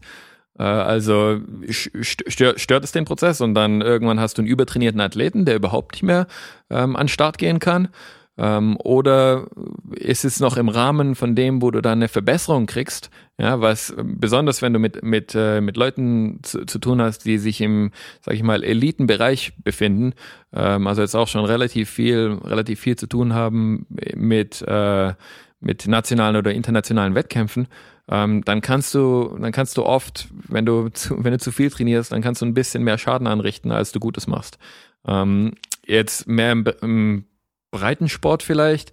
Äh, da ist es dann schon ein bisschen eine andere Geschichte. Aber selbst dort beim Triathlon, also ich meine, du musst, du musst trotzdem schwimmen, du musst trotzdem, du musst trotzdem Radfahren, du musst trotzdem laufen. Also das ist ein Sport, wo du, wenn du jetzt einen Triathlon-Coach hast, ähm, der sollte auf jeden Fall in diese, in diese, in dieser Frage mit einbezogen werden. Ähm, und am besten äh, geht dir das zusammen dann mit dem Athletiktrainer beziehungsweise mit dem Strength Coach oder wer auch immer das ist, geht dir das Problem zusammen an, weil ähm, es gibt im Endeffekt nur so viele Ressourcen, die dein Körper zur Verfügung hat, um, um sich anzupassen an den Trainingseffekt. Ähm, also ich denke, Kommunikation ist da wichtig und je nachdem, also das Gleiche da, also im Triathlon zum Beispiel, wo ist, wo ist, wo sind deine Stärken, wo sind deine Schwächen? Äh, wenn du jetzt äh, merkst, dass deine Effizienz beim Schwimmen ähm, total in den Bach runtergeht, weil du, ähm, ja, weil du bestimmte Positionen nicht mehr halten kannst, vielleicht musst du dann dort an, keine Ahnung, ob es jetzt am Rücken ist oder bestimmte muskuläre, äh, also ja, nicht Defizite, aber Schwächen oder so hast, vielleicht sollte man sich darauf im Krafttraining ein bisschen mehr fokussieren. Ja? Also ist jetzt schwer zu sagen, ähm, das ist die, das ist die eine ähm, ja, Art von Training, die du als Triathlon auf jeden Fall machen solltest. Du musst ein bisschen genauer gucken und analysieren, äh, ja, wo, wo noch Luft für dich nach oben ist. Also das jetzt mal ganz generell ist eine schwere Frage, ist ziemlich offen. Mhm. Ähm, und das kann, da kann man in zig Richtungen gehen, wenn man eine Unterhaltung haben will, aber man braucht meiner Meinung nach immer mehr Informationen. Ja, also die meisten wissen es ja schon, ich bin jetzt nicht im Ausdauerbereich irgendwie äh, sehr bewandert. Also, also speziell Ausdauertraining und sowas, da ist auf jeden Fall eine Zielgruppe, die ich nicht anspreche. Ähm, da müssen jetzt auch die ganzen Strength Coaches, die sich so nennen, die kommen ja in der Regel alle irgendwie aus dem Powerlifting, aus dem Gewichtheben und so weiter, müssen da auch dann auch gucken, hey, wir müssen hier zielgerichtet bleiben und zielorientiert arbeiten. Und das kann halt bei einem Triathleten zum Beispiel, kann Krafttraining einfach ganz anders aussehen wie bei einem Sprinter. Ja, also das heißt, müssen wir unbedingt schwer Kniebeugen, Kreuzheben und so weiter vor allem das ganze Jahr über wahrscheinlich nicht. Also da kann es halt aber gut sein, dass wir halt irgendwelche Übungen machen zur Beinachsenstabilisierung mit eigenem Körpergewicht oder sonst irgendwas, äh, verschiedene Rumpfsachen, weil die Belastungsdauern, die Belastungszeiten sind da halt viel, viel höher, viel länger. Und ähm, da ist meist wahrscheinlich auch mehr Kraftausdauer gefragt als wirklich Maximalkraft. Natürlich kann es auch Sinn machen, Maximalkrafttraining zu machen und generell stärker zu werden, rein wegen der Verletzungsprophylaxe. Also wir wissen einfach, stärkere Athleten verletzen sich in der Regel weniger ja, und haben weniger Verschleißerscheinungen, solange sie halt sinnvoll trainieren und nicht durch ihr normales Training, also durchs Krafttraining sich noch mehr kaputt machen. Ähm, soweit ich weiß, ist es einfach, die Laufökonomie anfangs zu verbessern durch Krafttraining bei Leuten, die das vorher nicht gemacht haben. Ähm, aber wie gesagt, hast du ja schon gesagt, wenn man dem fünf Kilo Muskeln draufpackt, die muss er mit sich rumschleppen und das ist nicht unbedingt förderlich, vor allem wenn es halt dann ja, äh, Brust-Oberarme sind, die jetzt vielleicht beim Laufen und Radfahren oder vor allem beim Radfahren halt eigentlich unnötig sind, sondern wenn man es an den Beinen macht, macht es wahrscheinlich ein bisschen mehr Sinn. Aber ja, da kommt es halt stark auf den Athleten wieder drauf an. Aber ich sag mal so, die, ich glaube, viele Triathleten, vor allem die das jetzt nicht auf dem allerhöchsten Niveau machen, sondern halt eher so hobbymäßig ambitioniert machen, die ähm, trainieren nicht unbedingt Triathlon so richtig im Winter, weil die meisten haben halt nicht Bock, dann bei Minusgraden mit dem Fahrrad rumzuheizen, äh, laufen zu gehen und schwimmen muss man dann im Schwimmbad machen. Das heißt, viele machen dann auch Krafttraining über den Winter. Und ähm, da dann Sachen zu machen, die halt dann jetzt nicht nur irgendwie an den Maschinen hauptsächlich die, die Muskeln pumpen, sage ich jetzt mal, ist natürlich ein blöder Begriff, ja, also, aber nicht nur einfach irgendwie rumpumpen, sondern halt schon so Sachen zu machen, die halt dich auch koordinativ ein bisschen fordern, und äh, da auch was verbessern, sag ich mal, sind bestimmt sinnvoller. Ja, und, und machen auch Sinn. Und dann Ankle Stiffness oder halt die Achillessehnen zum Beispiel dann durch irgendwie plyometrisches Training zu machen. Ähm, Gerade für Vorfußläufer natürlich wichtig. Die meisten werden da bestimmt auch schon recht gut sein. Äh, kann aber trotzdem dann nicht schaden, wenn du Leute hast, wo du siehst, bei jedem Schritt, vor allem nach ein paar Kilometern, ähm, kippt das Becken halt komplett ab und der Rumpf knickt mega ein jedes Mal so, dann ja, macht es bestimmt Sinn, da irgendwie vielleicht mal so seitliche Planks zu machen und sowas einfach mal regelmäßig einzubauen. Die müssen ja nicht stundenlang gehalten werden, aber halt mal jedes Training irgendwie zu machen. Eine Zeit lang mal schauen, was es für eine Auswirkung hat. Das wäre jetzt einfach mal so mein Ansatz. Also wirklich so wieder auch Basics. Ähm, ja, und nicht pff, jetzt um mal irgendwie so ein Training. Wenn ich jetzt jemand hätte, der macht äh, hobbymäßig äh, bisschen ambitioniert Triathlon und er sagt, er möchte einmal die Woche noch ein bisschen Krafttraining machen, dem würde ich wahrscheinlich sagen, okay, wenn du eine Kettlebell hast, dann machst du halt ein bisschen Kettlebell-Kreuzheben machst ein bisschen äh, Planks, machst irgendwelche einbeinigen Kniebeugen und ich denke mal, das wird dann schon passen so und wäre dann bestimmt auch, auch förderlich und nicht unbedingt, würde es nicht negativ beeinflussen, aber halt auch wieder ganz wichtig, wie du schon gesagt hast, aufpassen, dass man sich noch erholen kann, gerade auf dem höchsten Niveau. Und ich denke mal, dass dann auch in der unmittelbaren Wett Wettkampfvorbereitung das Krafttraining nicht unbedingt noch vertreten sein muss, sondern in der Offseason, in der Vorbereitung, ganz am Anfang kannst du es ruhig viel machen, aber dann hinten raus kann ich mir denken, dass es da eher ja, regenerativ schwierig wird, da noch viel zu machen. Und die Frage ist auch, am Schluss steigern wirst du dich eh nicht mehr können und machst was aus, ob du jetzt 10 Kilo mehr Kniebeugen schaffst oder nicht. Wenn du einen Marathon läufst zum Beispiel, nee, macht's nicht aus. Ähm, ja, ich sag mal, einfach nochmal die Folge anhören mit Dr. Frank Holger Acker. Der macht ja beides. Der macht jetzt gerade in 80 Marathons um die Welt. Der will jetzt äh, 80 Marathons machen, immer irgendwo anders. Äh, ja, also schon äh, auch ein cooles Ziel eigentlich. Ja, weil ich meine, da sieht er halt auch noch viel von der Welt. Und der macht aber auch noch äh, schweres Krafttraining. Und der kriegt das irgendwie beides gut unter einen Hut. Man muss aber auch wieder bedenken, der trainiert schon zehn Jahre plus. Also der ja. kann das halt auch gut einschätzen, der, der Körper von ihm, der kann auch schon einiges aushalten.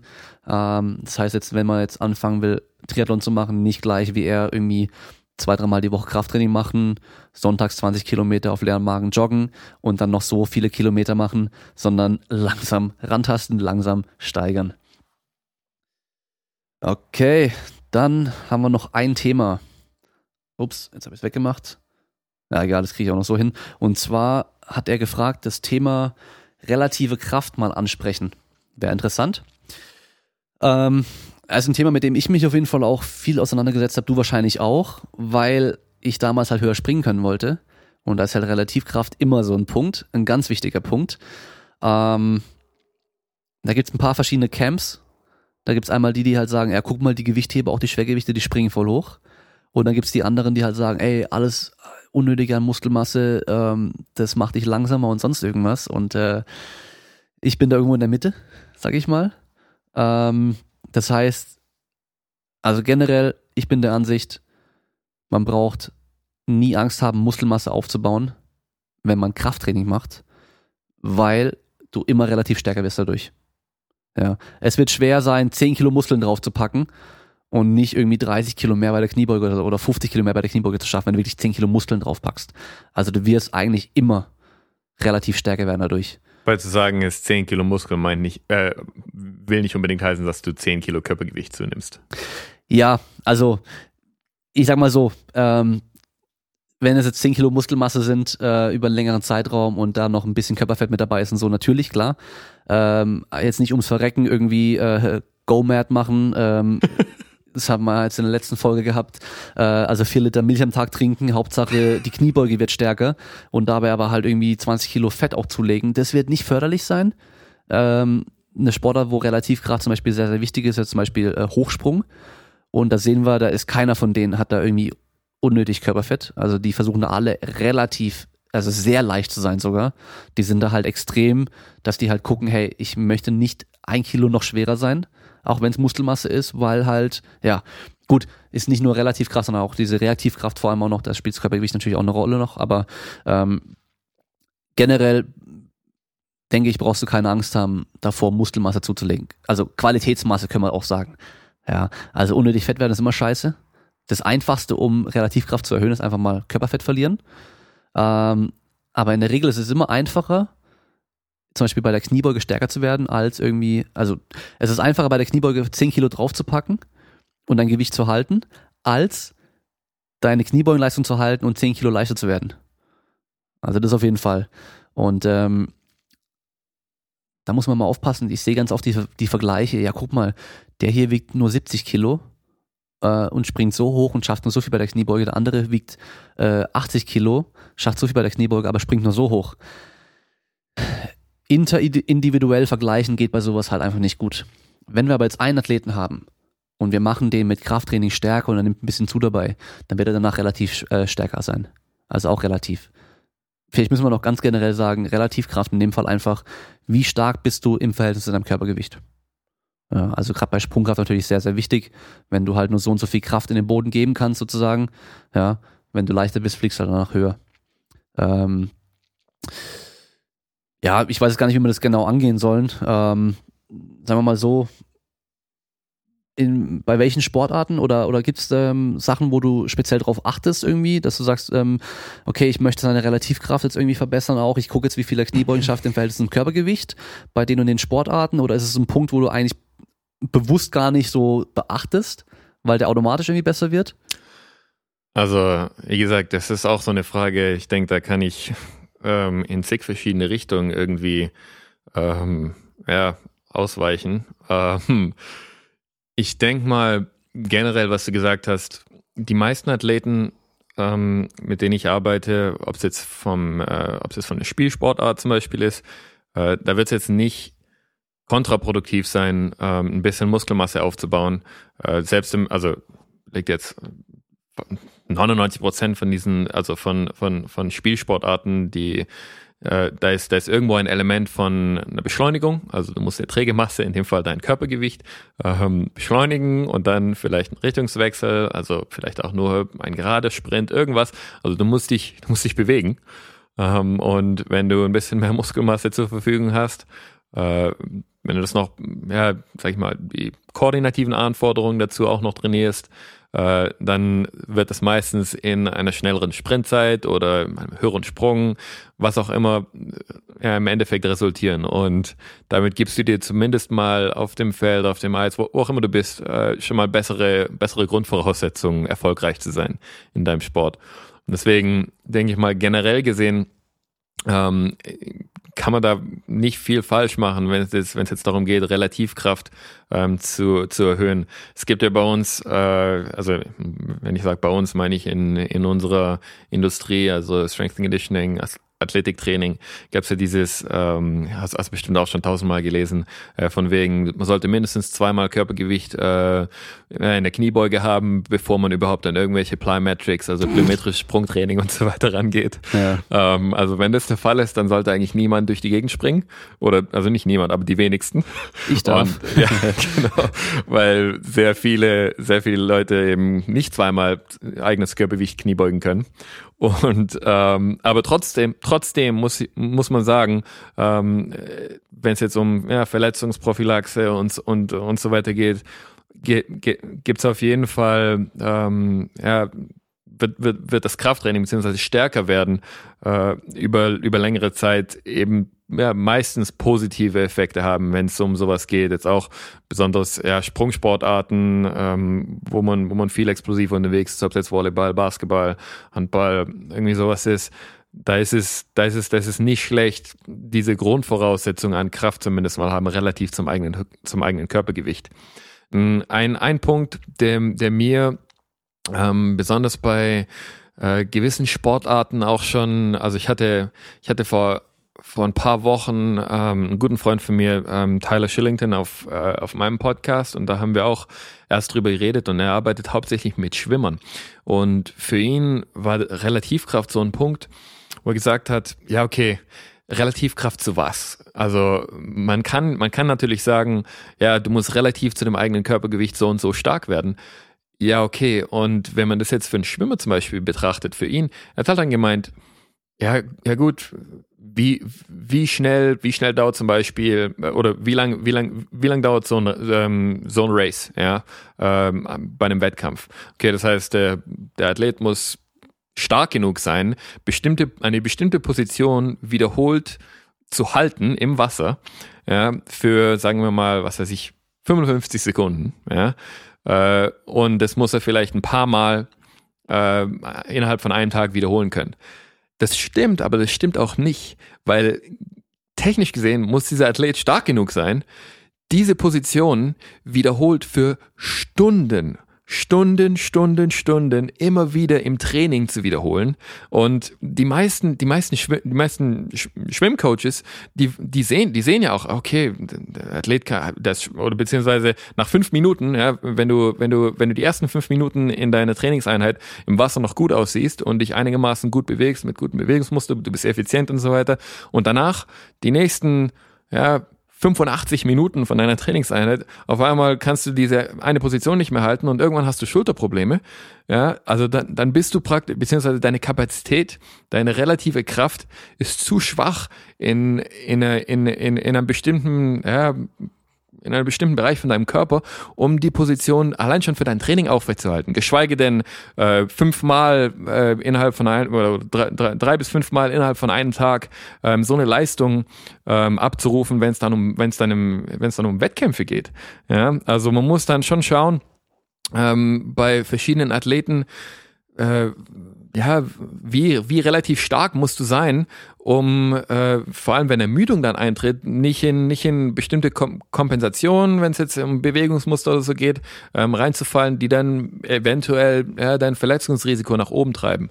Und da kommt dann, also das ist für mich eine andere Art, wie man auf Relativkraft vielleicht mal blicken kann ähm, wenn es um ja, den Trainingsprozess geht. Und dann heißt es, und dann ist es vielleicht nicht so pauschal zu sagen, ja, ein Athlet muss relativ so und so stark sein.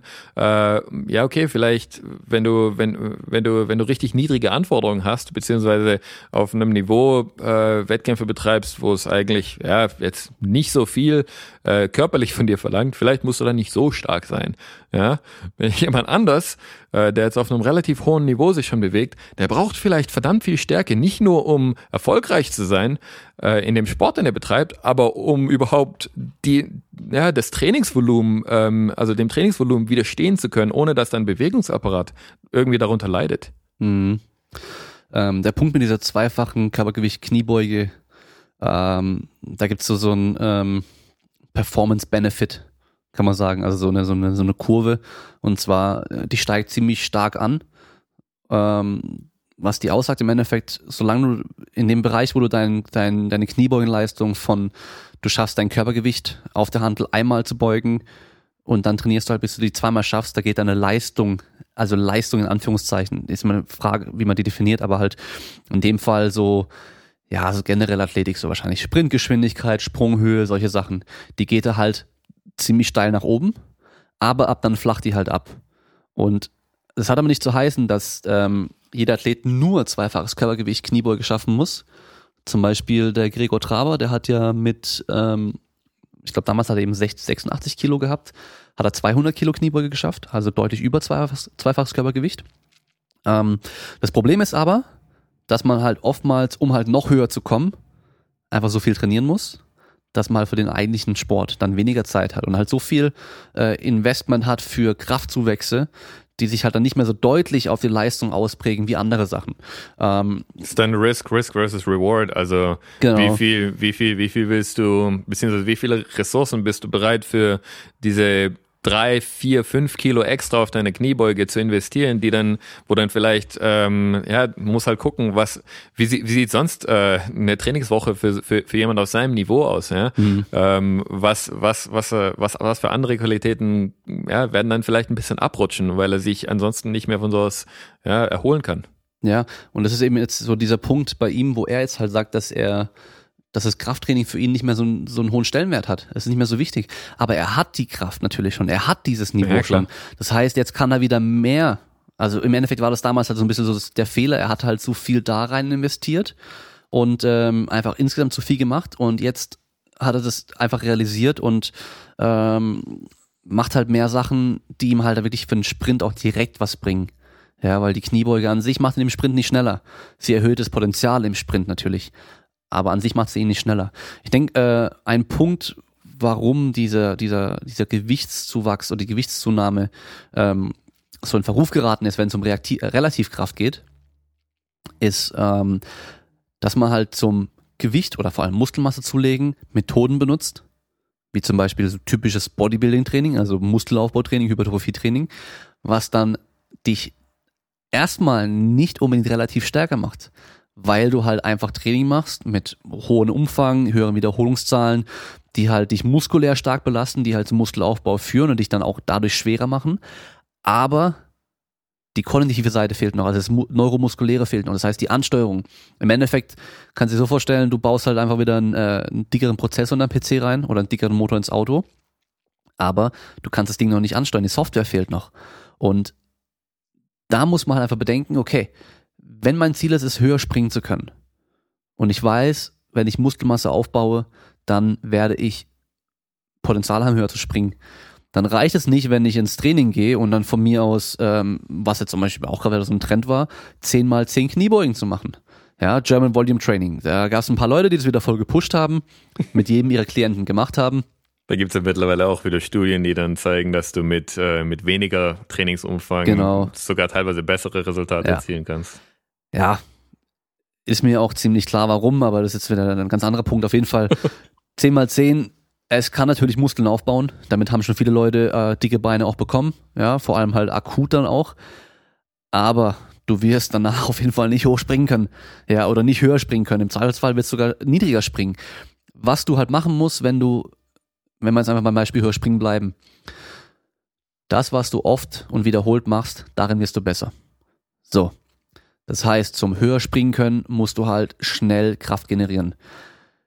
Das kann ein dickerer Muskel potenziell natürlich besser, weil der halt mehr Kraft generieren kann. Das heißt, die Kraft, die du vorher generiert hast, kannst du theoretisch schneller generieren, weil du halt ähm, ja prozentual weniger Kraft zu dem, was du kannst, generieren musst. Das heißt, wenn wir jetzt höher springen können wollen, indem wir unsere reaktiv, reaktiv, Relativkraft verbessern, müssen wir Trainingsmethoden anwenden, die uns nicht nur muskulär verbessern, indem wir Muskeln aufbauen, sondern auch neuromuskulär, also die Ansteuerung muss auch dabei sein. Das kann natürlich so sein, wir machen eine Phase, wo wir wirklich nur auf Muskelaufbau schauen und gar nicht gucken, was die Leistung macht. Ja, von mir aus machen wir sechs Wochen lang oder acht Wochen lang reines Hypertrophietraining. Hauptsache dicke Beine. Und danach geht's aber rein in Maximalkrafttraining, wo wir auch Sprünge noch trainieren, extra. Ja, und ähm, das, was du vorhin angesprochen hast mit äh, erst zweifaches Körpergewicht Kniebeugen und dann machen wir Plyometrics, also reaktive Sprünge und so ein Zeug, weil erst ab dann hat es einen großen Effekt. Natürlich hat es dann potenziell einen Rieseneffekt, wenn man es dann macht, wenn man es vorher nie gemacht hat. Das ist sowieso. Aber das davor nicht zu machen, ist total dumm weil wir können nämlich durch so ein Training natürlich auch unsere Strukturen vorbereiten auf, wenn wir stärker und ähm, mehr Kraft auch generieren können, dadurch auch höhere Belastung auch da ist ja, und mehr Kräfte auch wirken dann. Und auch wenn wir schwerer sind, wirken auch nochmal deutlich höhere Kräfte. Das kennt jeder, der ähm, viel springt und dann mal 10 Kilo oder 5 Kilo oder sonst ein paar Kilo nur zunimmt, der merkt, dass, wow, paar Kilo machen da richtig viel aus. Und ähm, Bestes Gegenbeispiel, schau dir die ganzen Basketballer an, die in der Hood irgendwo in New York den ganzen Tag nur versuchen zu danken und die springen den ganzen Tag nur rum, die machen nie Krafttraining. Ein super Beispiel ist Kado Siani, ähm, der früher in dieser Dunking-Szene voll aktiv war. So ein ganz dünner Typ, der kein Krafttraining gemacht hat, der zwar so Bauchmuskeln trainiert und so ein Zeug, aber halt keine Kniebeugung und nichts gemacht hat. Der konnte springen wie ein Flummi. Der war natürlich relativ ultra stark, weil der halt, ja, super leicht war. Das heißt, der braucht doch nicht viel Kraft, weil er war halt mega leicht. Ja. Aber der war auch ultra reaktiv. Das heißt, alles, was er hatte, konnte der halt auch voll krass benutzen. Seine Sehnen waren halt mega fest und konnten richtig viel Energiespeicher wieder raushauen. Der war, halt, ähm, der war halt im, im Endeffekt sehr effizient, wie er, wie er, wie er mit, seinen, ähm, mit seinen Sehnen und passiven Strukturen dann auch die Kraft in den Boden übertragen kann. Ja.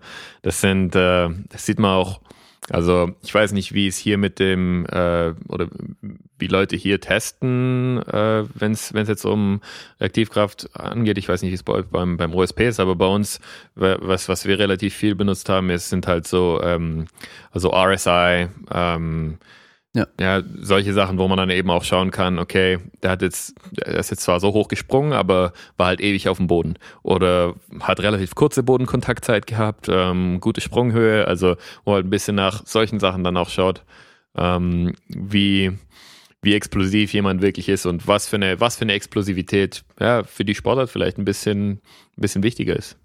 Also hier macht man eigentlich so die Standard-Sprungtestbatterie äh, ist ähm, Counter Movement Jump, also ein mhm. Sprung mit Ausholbewegung, aber Hände in den Armen, äh, die Hände in den Seiten drin. Okay. Das war rein die, die Beinstreckerkette sozusagen dann testen. Ja. Ähm, dann den Squat Jump, also aus der tiefen Hocke raus, runtergehen, ohne Auftaktbewegung, also ohne mit dem Kopf nochmal kurz runterzugehen, Schwung zu nehmen. Sehr schwer für viele, ja. Was ich gemerkt habe, äh, Leute, die viel Krafttraining machen, denen fällt es einfacher. Weil klar, wer kein Krafttraining macht oder wenig Kraft hat, der will halt diesen Schwung benutzen. Ja, ist klar, man geht da rein, wo man gut ist. Ähm, und da sieht man auch schon dieses direktes Verhältnis. Ist, jemand sehr stark. Also bei mir zum Beispiel ist es so, ähm, das letzte Mal, also es ist natürlich ein paar Jahre schon her, ähm, ich glaube vor drei Jahren habe ich da mal einen Test gemacht, da war ich beim äh, Counter Movement Jump bei 53 Zentimeter auf der Kraftmessplatte und beim Squat Jump bei 52 Zentimeter. Hm. Das also heißt, aber ich ja. bin nie gesprungen. Ja. Also damals, als ich noch kein Krafttraining gemacht habe und noch viel leichter war und äh, Tricking gemacht habe, jeden Tag nur rumgesprungen bin, da wäre das ganz anders gewesen. Da wäre ich wahrscheinlich beim Counter Movement Jump schön hochgesprungen. Nicht so hoch wie jetzt, ja, weil ich einfach halt trotzdem nicht so hoch springen konnte. Aber beim Squat Jump wäre ich gestorben unten drin. Da wäre ich nicht rausgekommen. Und dann kommt noch der Drop Jump. Drop Jump von 35 Zentimeter Höhe. Von verschiedenen Höhen dann auch? Oder Ähm, die Standardtest ist bei 35. okay. Ähm, das heißt, man, man steigt von einem Kasten runter, der 35 Zentimeter Höhe hat, auf die Kraftmessplatte und springt dann so schnell wie es geht weg aus den Sprunggelenken eigentlich raus.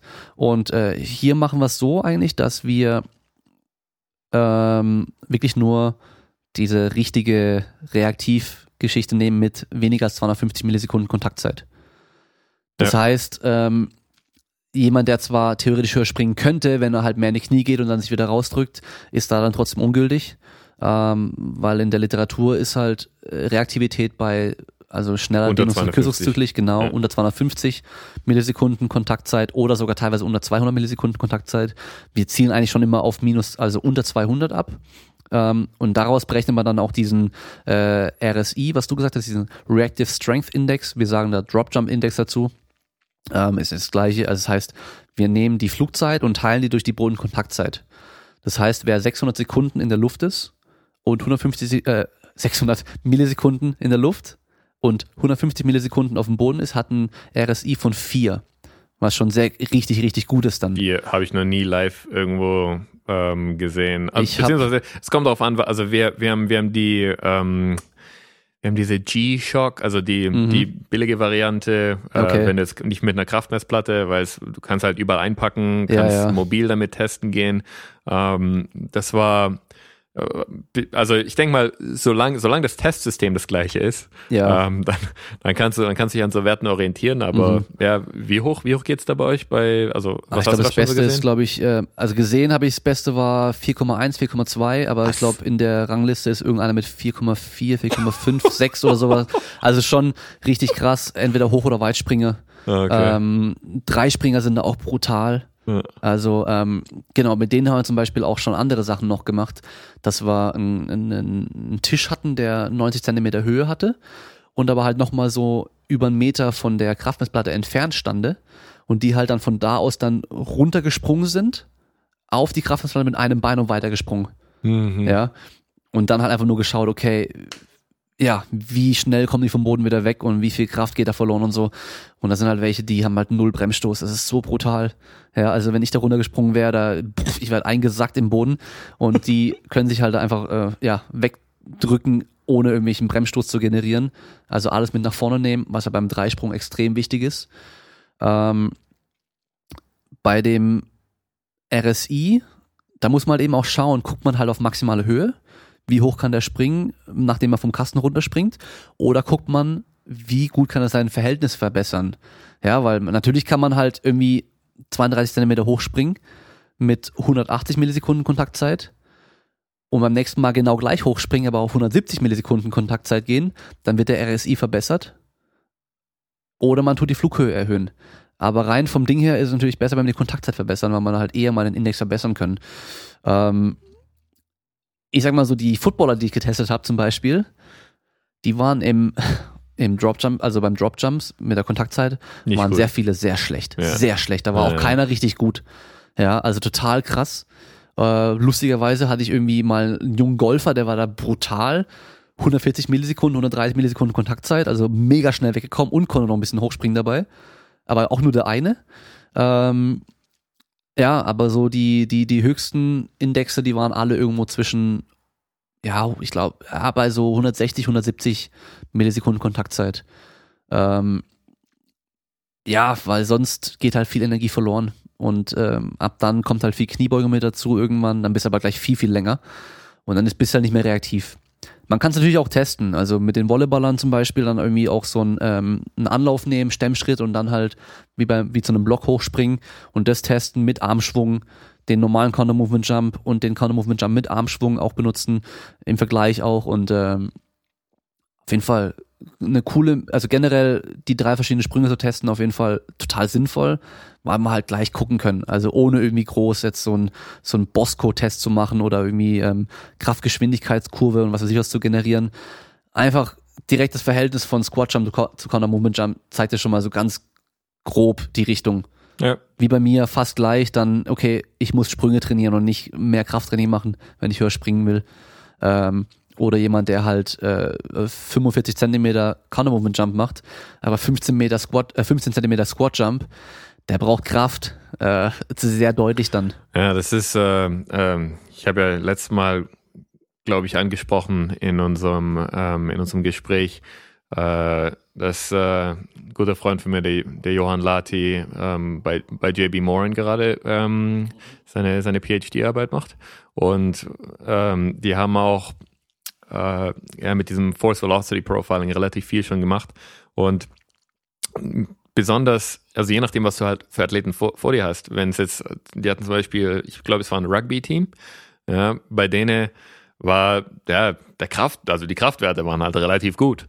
Ja, und die waren halt, was die Speed-Seite angeht, total grottenschlecht. Mhm. Ja, und dann, je nachdem, wo du dann eben dort die Akzente im Training setzt, kannst du wahrscheinlich einiges mehr rausholen, wenn du dann dich erstmal auf die Schwächen sozusagen konzentrierst, um diese ja, Force Velocity Profile wieder in die richtige Richtung zu schieben. Mhm ich finde es auch immer krass zu sehen, wenn du eine Trainingsgruppe hast, die alle die gleiche Sportart machen, alle zusammen trainieren. Aber dass alle du halt verschieden. genau so große Unterschiede teilweise hast, wo du wirklich sagen musst, okay, der eine, mit dem mache ich jetzt ganz stumpfes Krafttraining, mhm. einfach der, der macht es nur noch Kniebeugen von mir aus die ganze Zeit und der andere geht äh, Sprünge machen, Sprints machen, sonstige Geschichten machen, Medizinballwürfe und sonst irgendwas und beide werden besser durch komplett anderes Training, weil die halt einfach andere, ja, Schwachstellen haben. Ja, genau. Und das ist auch für viele also für viele, für viele Strength Coaches, glaube ich, über die letzten paar Jahre war das auch so ein bisschen Aha-Moment und sagt, oh, ich habe jetzt dieses eine Training, also beziehungsweise, ja, ich habe das achtwöchige Trainingsprogramm hier und ich mache das mit dem Team.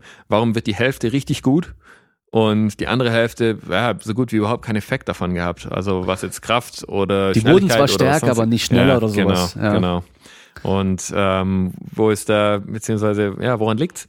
Und jetzt mittlerweile werden, werden auch endlich Studien ähm, gemacht mit, äh, sage ich mal, ja, ein bisschen höherklassigen Athleten, ähm, wo dann zumindest mal die, äh, die Trainingsintervention dann eben auch für die jeweilige Gruppe angepasst wird. Also ist interessant. Ich glaube, die nächsten paar Jahre wird da, wird da einiges rauskommen. Ja, ich denke auch, dass sich da einiges tun wird. Also ich glaube, es geht jetzt mittlerweile nicht mehr, dass man halt sagt, ja, ich bin dieser Speed-Guy oder ich bin, äh, ich bin hier, ich bin der Krafttrainingstyp oder sowas, sondern es kommt halt immer drauf an, wer vor dir steht und was der, auch wenn es die gleiche Sportart ist, was der halt in dem Fall auch gerade braucht. Ähm, machen wir es noch so ein bisschen äh, praktikabel, was man, wie man grob trainieren muss, eben, dass man halt dann auch, wenn man Sprünge können will, dass man weiter noch springt und sowas, ähm, haben wir, haben wir ja schon gesagt, aber vielleicht hast du auch noch mal so ein paar Tipps und Tricks, wo du sagst, okay, wenn du das mit deinem Training drin hast oder mit einbaust, darauf achtest, dann bist du auf einem guten Weg, dass du da in der Richtung besser wirst. Ähm, mir fällt da ein Punkt ein und zwar, das habe ich von Joe DeFranco. Das finde ich eine der, eine der besten Sachen, die ich von ihm gehört habe, und zwar Klimmzüge. Klimmzüge im Training mit drin haben, vor allem auch, wenn du gerade in so einer schweren Krafttrainingsphase bist, die zeigen dir sehr deutlich, was mit deinem Körpergewicht auch gerade passiert, ja, und ähm, Relativkraft ist da auch ziemlich deutlich zu sehen, weil ja, wenn du ähm, nach deiner Fa Muskelaufbauphase irgendwie von zehn Klimmzügen auf drei Klimmzüge runtergekommen bist, dann hat sich da relativ wahrscheinlich es eher verschlechtert, vor allem im Oberkörper natürlich. Ähm, und deswegen auch eigentlich eine, eine, eine tolle Übung, einfach so als Marker, dass man halt guckt, dass man in solchen Phasen seine Klimmzugzahl vielleicht hochhält ähm, oder auch, auch verbessern kann. Ähm, ja, finde ich einen richtig guten Tipp. Ähm, ist auch, denke ich mal, relativ einfach für die meisten Leute anzuwenden. Ähm, generell, wenn es jetzt, also wenn wir jetzt direkt um Sprungkraft, also wenn es direkt um Sprungkraft geht, ähm, ja, ich mag sowas gar nicht, einfach generelle ähm, ja. Empfehlungen zu geben. Aber wenn ich jetzt muss, ähm, dann würde ich wahrscheinlich sagen, dass du zum ersten Mal, wie du vorhin schon gesagt hast, wenn es um Spezifität geht, du musst springen. Also du musst irgendein Element von Sprung und am Anfang ist es vielleicht so, dass du ein bisschen mehr Variabilität drin haben willst. Also das sehe ich dann auch bei Leuten, die Programm hier und da ausprobieren und dann sind dann sind dann sind es zwei Übungen und das einzige was was äh, was was über Zeit dann progressiv ist ist die Anzahl der Sätze und die Anzahl der Wiederholungen. Das heißt, du machst dann nur diese zwei Sprungarten und irgendwann ja meine Knie tun mir weh oder das und das ja und Ähm, am Anfang vielleicht ein bisschen mehr Variabilität, also verschiedene Bodenkontaktzeiten drin haben, ähm, zweisprüngig, einsprüngig, lateral, hoch, ähm, ja, ein bisschen mehr Variabilität drin haben in deinem, in deinem, in deinem Sprung, Sprungprogramm, dass du so ein, ja, also deine, deine Work Capacity eben ein bisschen aufpeppst und äh, ja, supplementieren durch ähm, intelligentes Krafttraining ähm, und ja, dranbleiben. Also das geht nicht von heute auf morgen, egal was dir jemand erzählt. Äh, wenn, wenn sowas, wenn sowas richtig schnell geht, schnell gehen würde, ähm, ja, dann würden das die meisten Athleten machen. Manche versuchen es und verletzen sich dann. Also ich würde sagen, ein, ein Tag, ein Tag nach dem anderen. Ja. Qualität vor Quantität hier ganz wichtig. Wenn wir springen, dann springen wir mit der Intention, maximal hoch zu springen. Ja. Also submaximale Sprünge bringen dich in der Richtung nicht weiter. Und ähm, auch wenn eine Kraftübung langsam aussieht und du denkst, du willst eigentlich schneller sein, es geht nicht darum, dass die genauso schnell ist wie deine Bewegung, sondern die Ansteuerung ist da ganz wichtig, also neuromuskulär. Solange da von oben alles runterfeuert, so wie bei einem maximalen Sprung auch, ja, dann, dann bist du schon mal auf dem richtigen Weg, dass du halt das hier generieren kannst. Da gibt es ein ganz interessantes Paper, also interessiert wahrscheinlich kein Schwein außer, ähm, außer mich und ein paar Leute da draußen. Ähm, aber ähm, das war, da, da ging es gerade um ähm, also in, in Intention. Also mhm. wie viel, wie viel, wie viel Effort man dann in eine, in eine bestimmte Wiederholung ähm, setzt. Und ja. da haben sie nachgeschaut. Das war, das war eine Gruppe ähm, von von Athleten. Ähm, einmal ein Counter beziehungsweise Counter Movement Jump mit verschiedenen Intensitäten und bei, sage ich mal, ja da wo, sie, da, da, da wo den äh, Versuchsprobanden eben gesagt wurde, ja, ihr sollt jetzt wirklich mal maximal alles, was ihr habt, rein, rein, reinbringen, ähm, da hat sich dann das Ansteuerungsmuskel von, also beziehungsweise das Ansteuerungsmuster da, äh, von verschiedenen Muskulaturen, also war anders. Mhm. Beziehungsweise es war mehr ischiokorale Muskulatur mit drin, die die Bewegung initiiert hat. Ähm, du hattest, also die Hüftstrecker waren, waren, waren höher rekrutiert, also höhere, höhere maximale Aktivität von, von, von den Muskeln ähm, im Vergleich zu, sage ich mal, zum submaximalen Sprung. Das heißt, selbst dort, äh, allein schon wie, wie ihr versucht, eine bestimmte Bewegung beziehungsweise Übung auszuführen, ähm, das, kann, das kann einen großen Unterschied machen. Ja, interessanterweise, das äh, wissen jetzt alle noch, die bei mir in der Uni Stuttgart bei einem äh, bei dem Semester dabei waren, wo ich den Kurs gehalten habe. Da hatte ich nämlich bei bei Trainingsparametern, also bei, bei, bei Sachen, die da irgendwie einen Einfluss mit haben, Intention auch mit drin, drinstehen gehabt, obwohl es es natürlich im Textbuch eigentlich nicht gibt, Intention. Ähm, ja, das halt, ja genau, also Maximalkrafttraining willst du mal 100% Intention haben. Das heißt auch gegen leichteres Gewicht maximal dagegen drücken, gegen schweres Gewicht maximal dagegen drücken. Und bei einem Sprung eben auch. Und da ist nicht nur das Hochspringen wichtig, sondern auch das Runtergehen. Also die Gegenbewegung erstmal. Und wahrscheinlich ist auch dadurch dann bei, den, bei der Ischokoralmuskulatur hinten die Hamstrings dann mehr Spannung auch drauf, mehr Aktivität, weil wenn du schneller runtergehst, zack, musst du wieder abfangen. Dadurch kommt mehr Spannung drauf, kannst du mehr Power nach oben wieder rausgeben. Ähm, das sehe ich bei Leuten, die nie springen, dass sie das nicht können. Dass die nicht bam, damit voller Power reingehen können. Einfach erstmal das Runtergehen. Und das fehlt halt da, ja. Das ist äh, ein interessanter Punkt. Interessiert ja. mich auch. okay. Gut, gut, freut mich.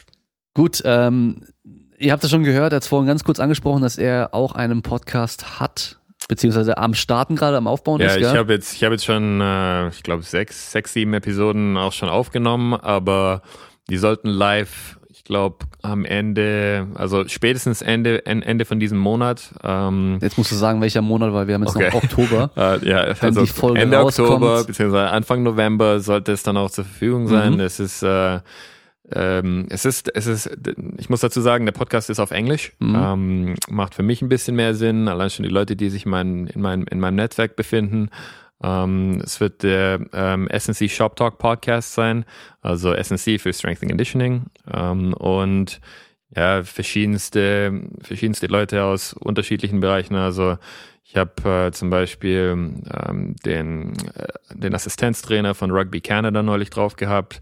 Ich habe mit ähm, also Sportpsychologen. UFC-Kämpfer Min Hakim. Genau, Min Hakim wird auch eine Episode da drauf haben, ähm, der jetzt mit uns schon länger gearbeitet hat im Vorausblick auf seinen nächsten Kampf, der am mhm. 8. November sein wird, ähm, gegen ähm, Karl Borchniak. Oh. Und ähm, ja, sollte, sollte ein guter Kampf werden. Auf jeden Fall, ja, für die Leute, die es interessiert, ähm, sollte dann auch auf allen Plattformen ähm, erreichbar sein, wenn man, wenn man mal reinhören will. Ähm, ist halt nur auf Englisch. Ja, also das ist natürlich auch wieder eine coole Geschichte, weil die meisten am äh, englischsprachigen Podcasts, die man kennt, das sind immer wieder die gleichen Gäste auch da. Das ist natürlich auch, ja klar, also Leute, die Podcasts machen, die kennen sich dann untereinander und die kennen halt auch immer die ähnlichen Leute und sowas.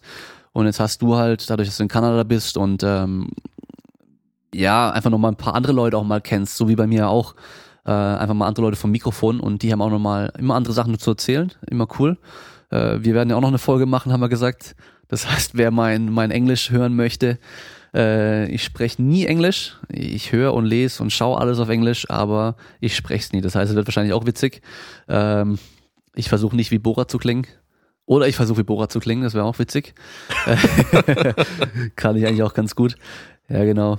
Ähm, genau, wenn der Podcast rauskommt, ist dann bei ihm schon einiges online hoffentlich. Ähm, ja. Wenn der Podcast rauskommt, bin ich wahrscheinlich auch gerade äh, beim Insanity Meet. Je nachdem, welchem Tag ich es dann öffentlich stellen werde, wenn, wie ich es hinbekomme, bin ich entweder gerade selber am, am Liften oder ich war schon dran und bin am Zuschauen. Ähm, und ich hoffe, ich krieg's hin, so wie ich es mir vorgestellt habe. Ich nehme Rekorder mit zum Wettkampf und werde versuchen, da vor Ort noch ein paar Leute ans Mikro zu kriegen für kürzere Sachen, einfach ganz kurz so ein bisschen die Atmosphäre auch mal aufzunehmen von dem Wettkampf, ähm, dass man da mal so ein bisschen so einen Einblick hat und das auch noch zu bringen. Also habe ich mir vorgenommen, mal schauen, wie es klappt, mal schauen, wie es funktioniert, äh, wie ich zeitlich auch hinkomme, weil ich halt natürlich am Samstag selber dran bin äh, mit Antreten und da wahrscheinlich weniger Kopf für alles andere haben werde und Sonntag aber auf jeden Fall auch da bin und äh, hoffentlich viele Leute dann treffen werde und dann mit denen noch ein paar Sachen aufnehmen kann. Okay, dann wie immer, wenn ihr Fragen, Kommentare habt, einfach schreiben, Instagram, Facebook, Webseite, egal, es kommt alles zu mir. Äh, könnt auch Dori direkt anschreiben, Dorian, also bei uns heißt er Dori. Und äh, wenn sein Podcast dann draußen ist, werde ich auch verlinken. Auch mal reinhören. Hat auf jeden Fall coole Leute als Gäste auf Englisch, aber das sollte auch für viele kein Problem sein. Ähm, ja, und wenn es weitere Fragen gibt und so weiter, immer wieder schreiben. Ich mache gern solche Folgen, wo wir nur drüber quatschen, über verschiedene Fragen, die wir dann bekommen. Und äh, dann hören wir uns beim nächsten Mal. Ciao. Peace.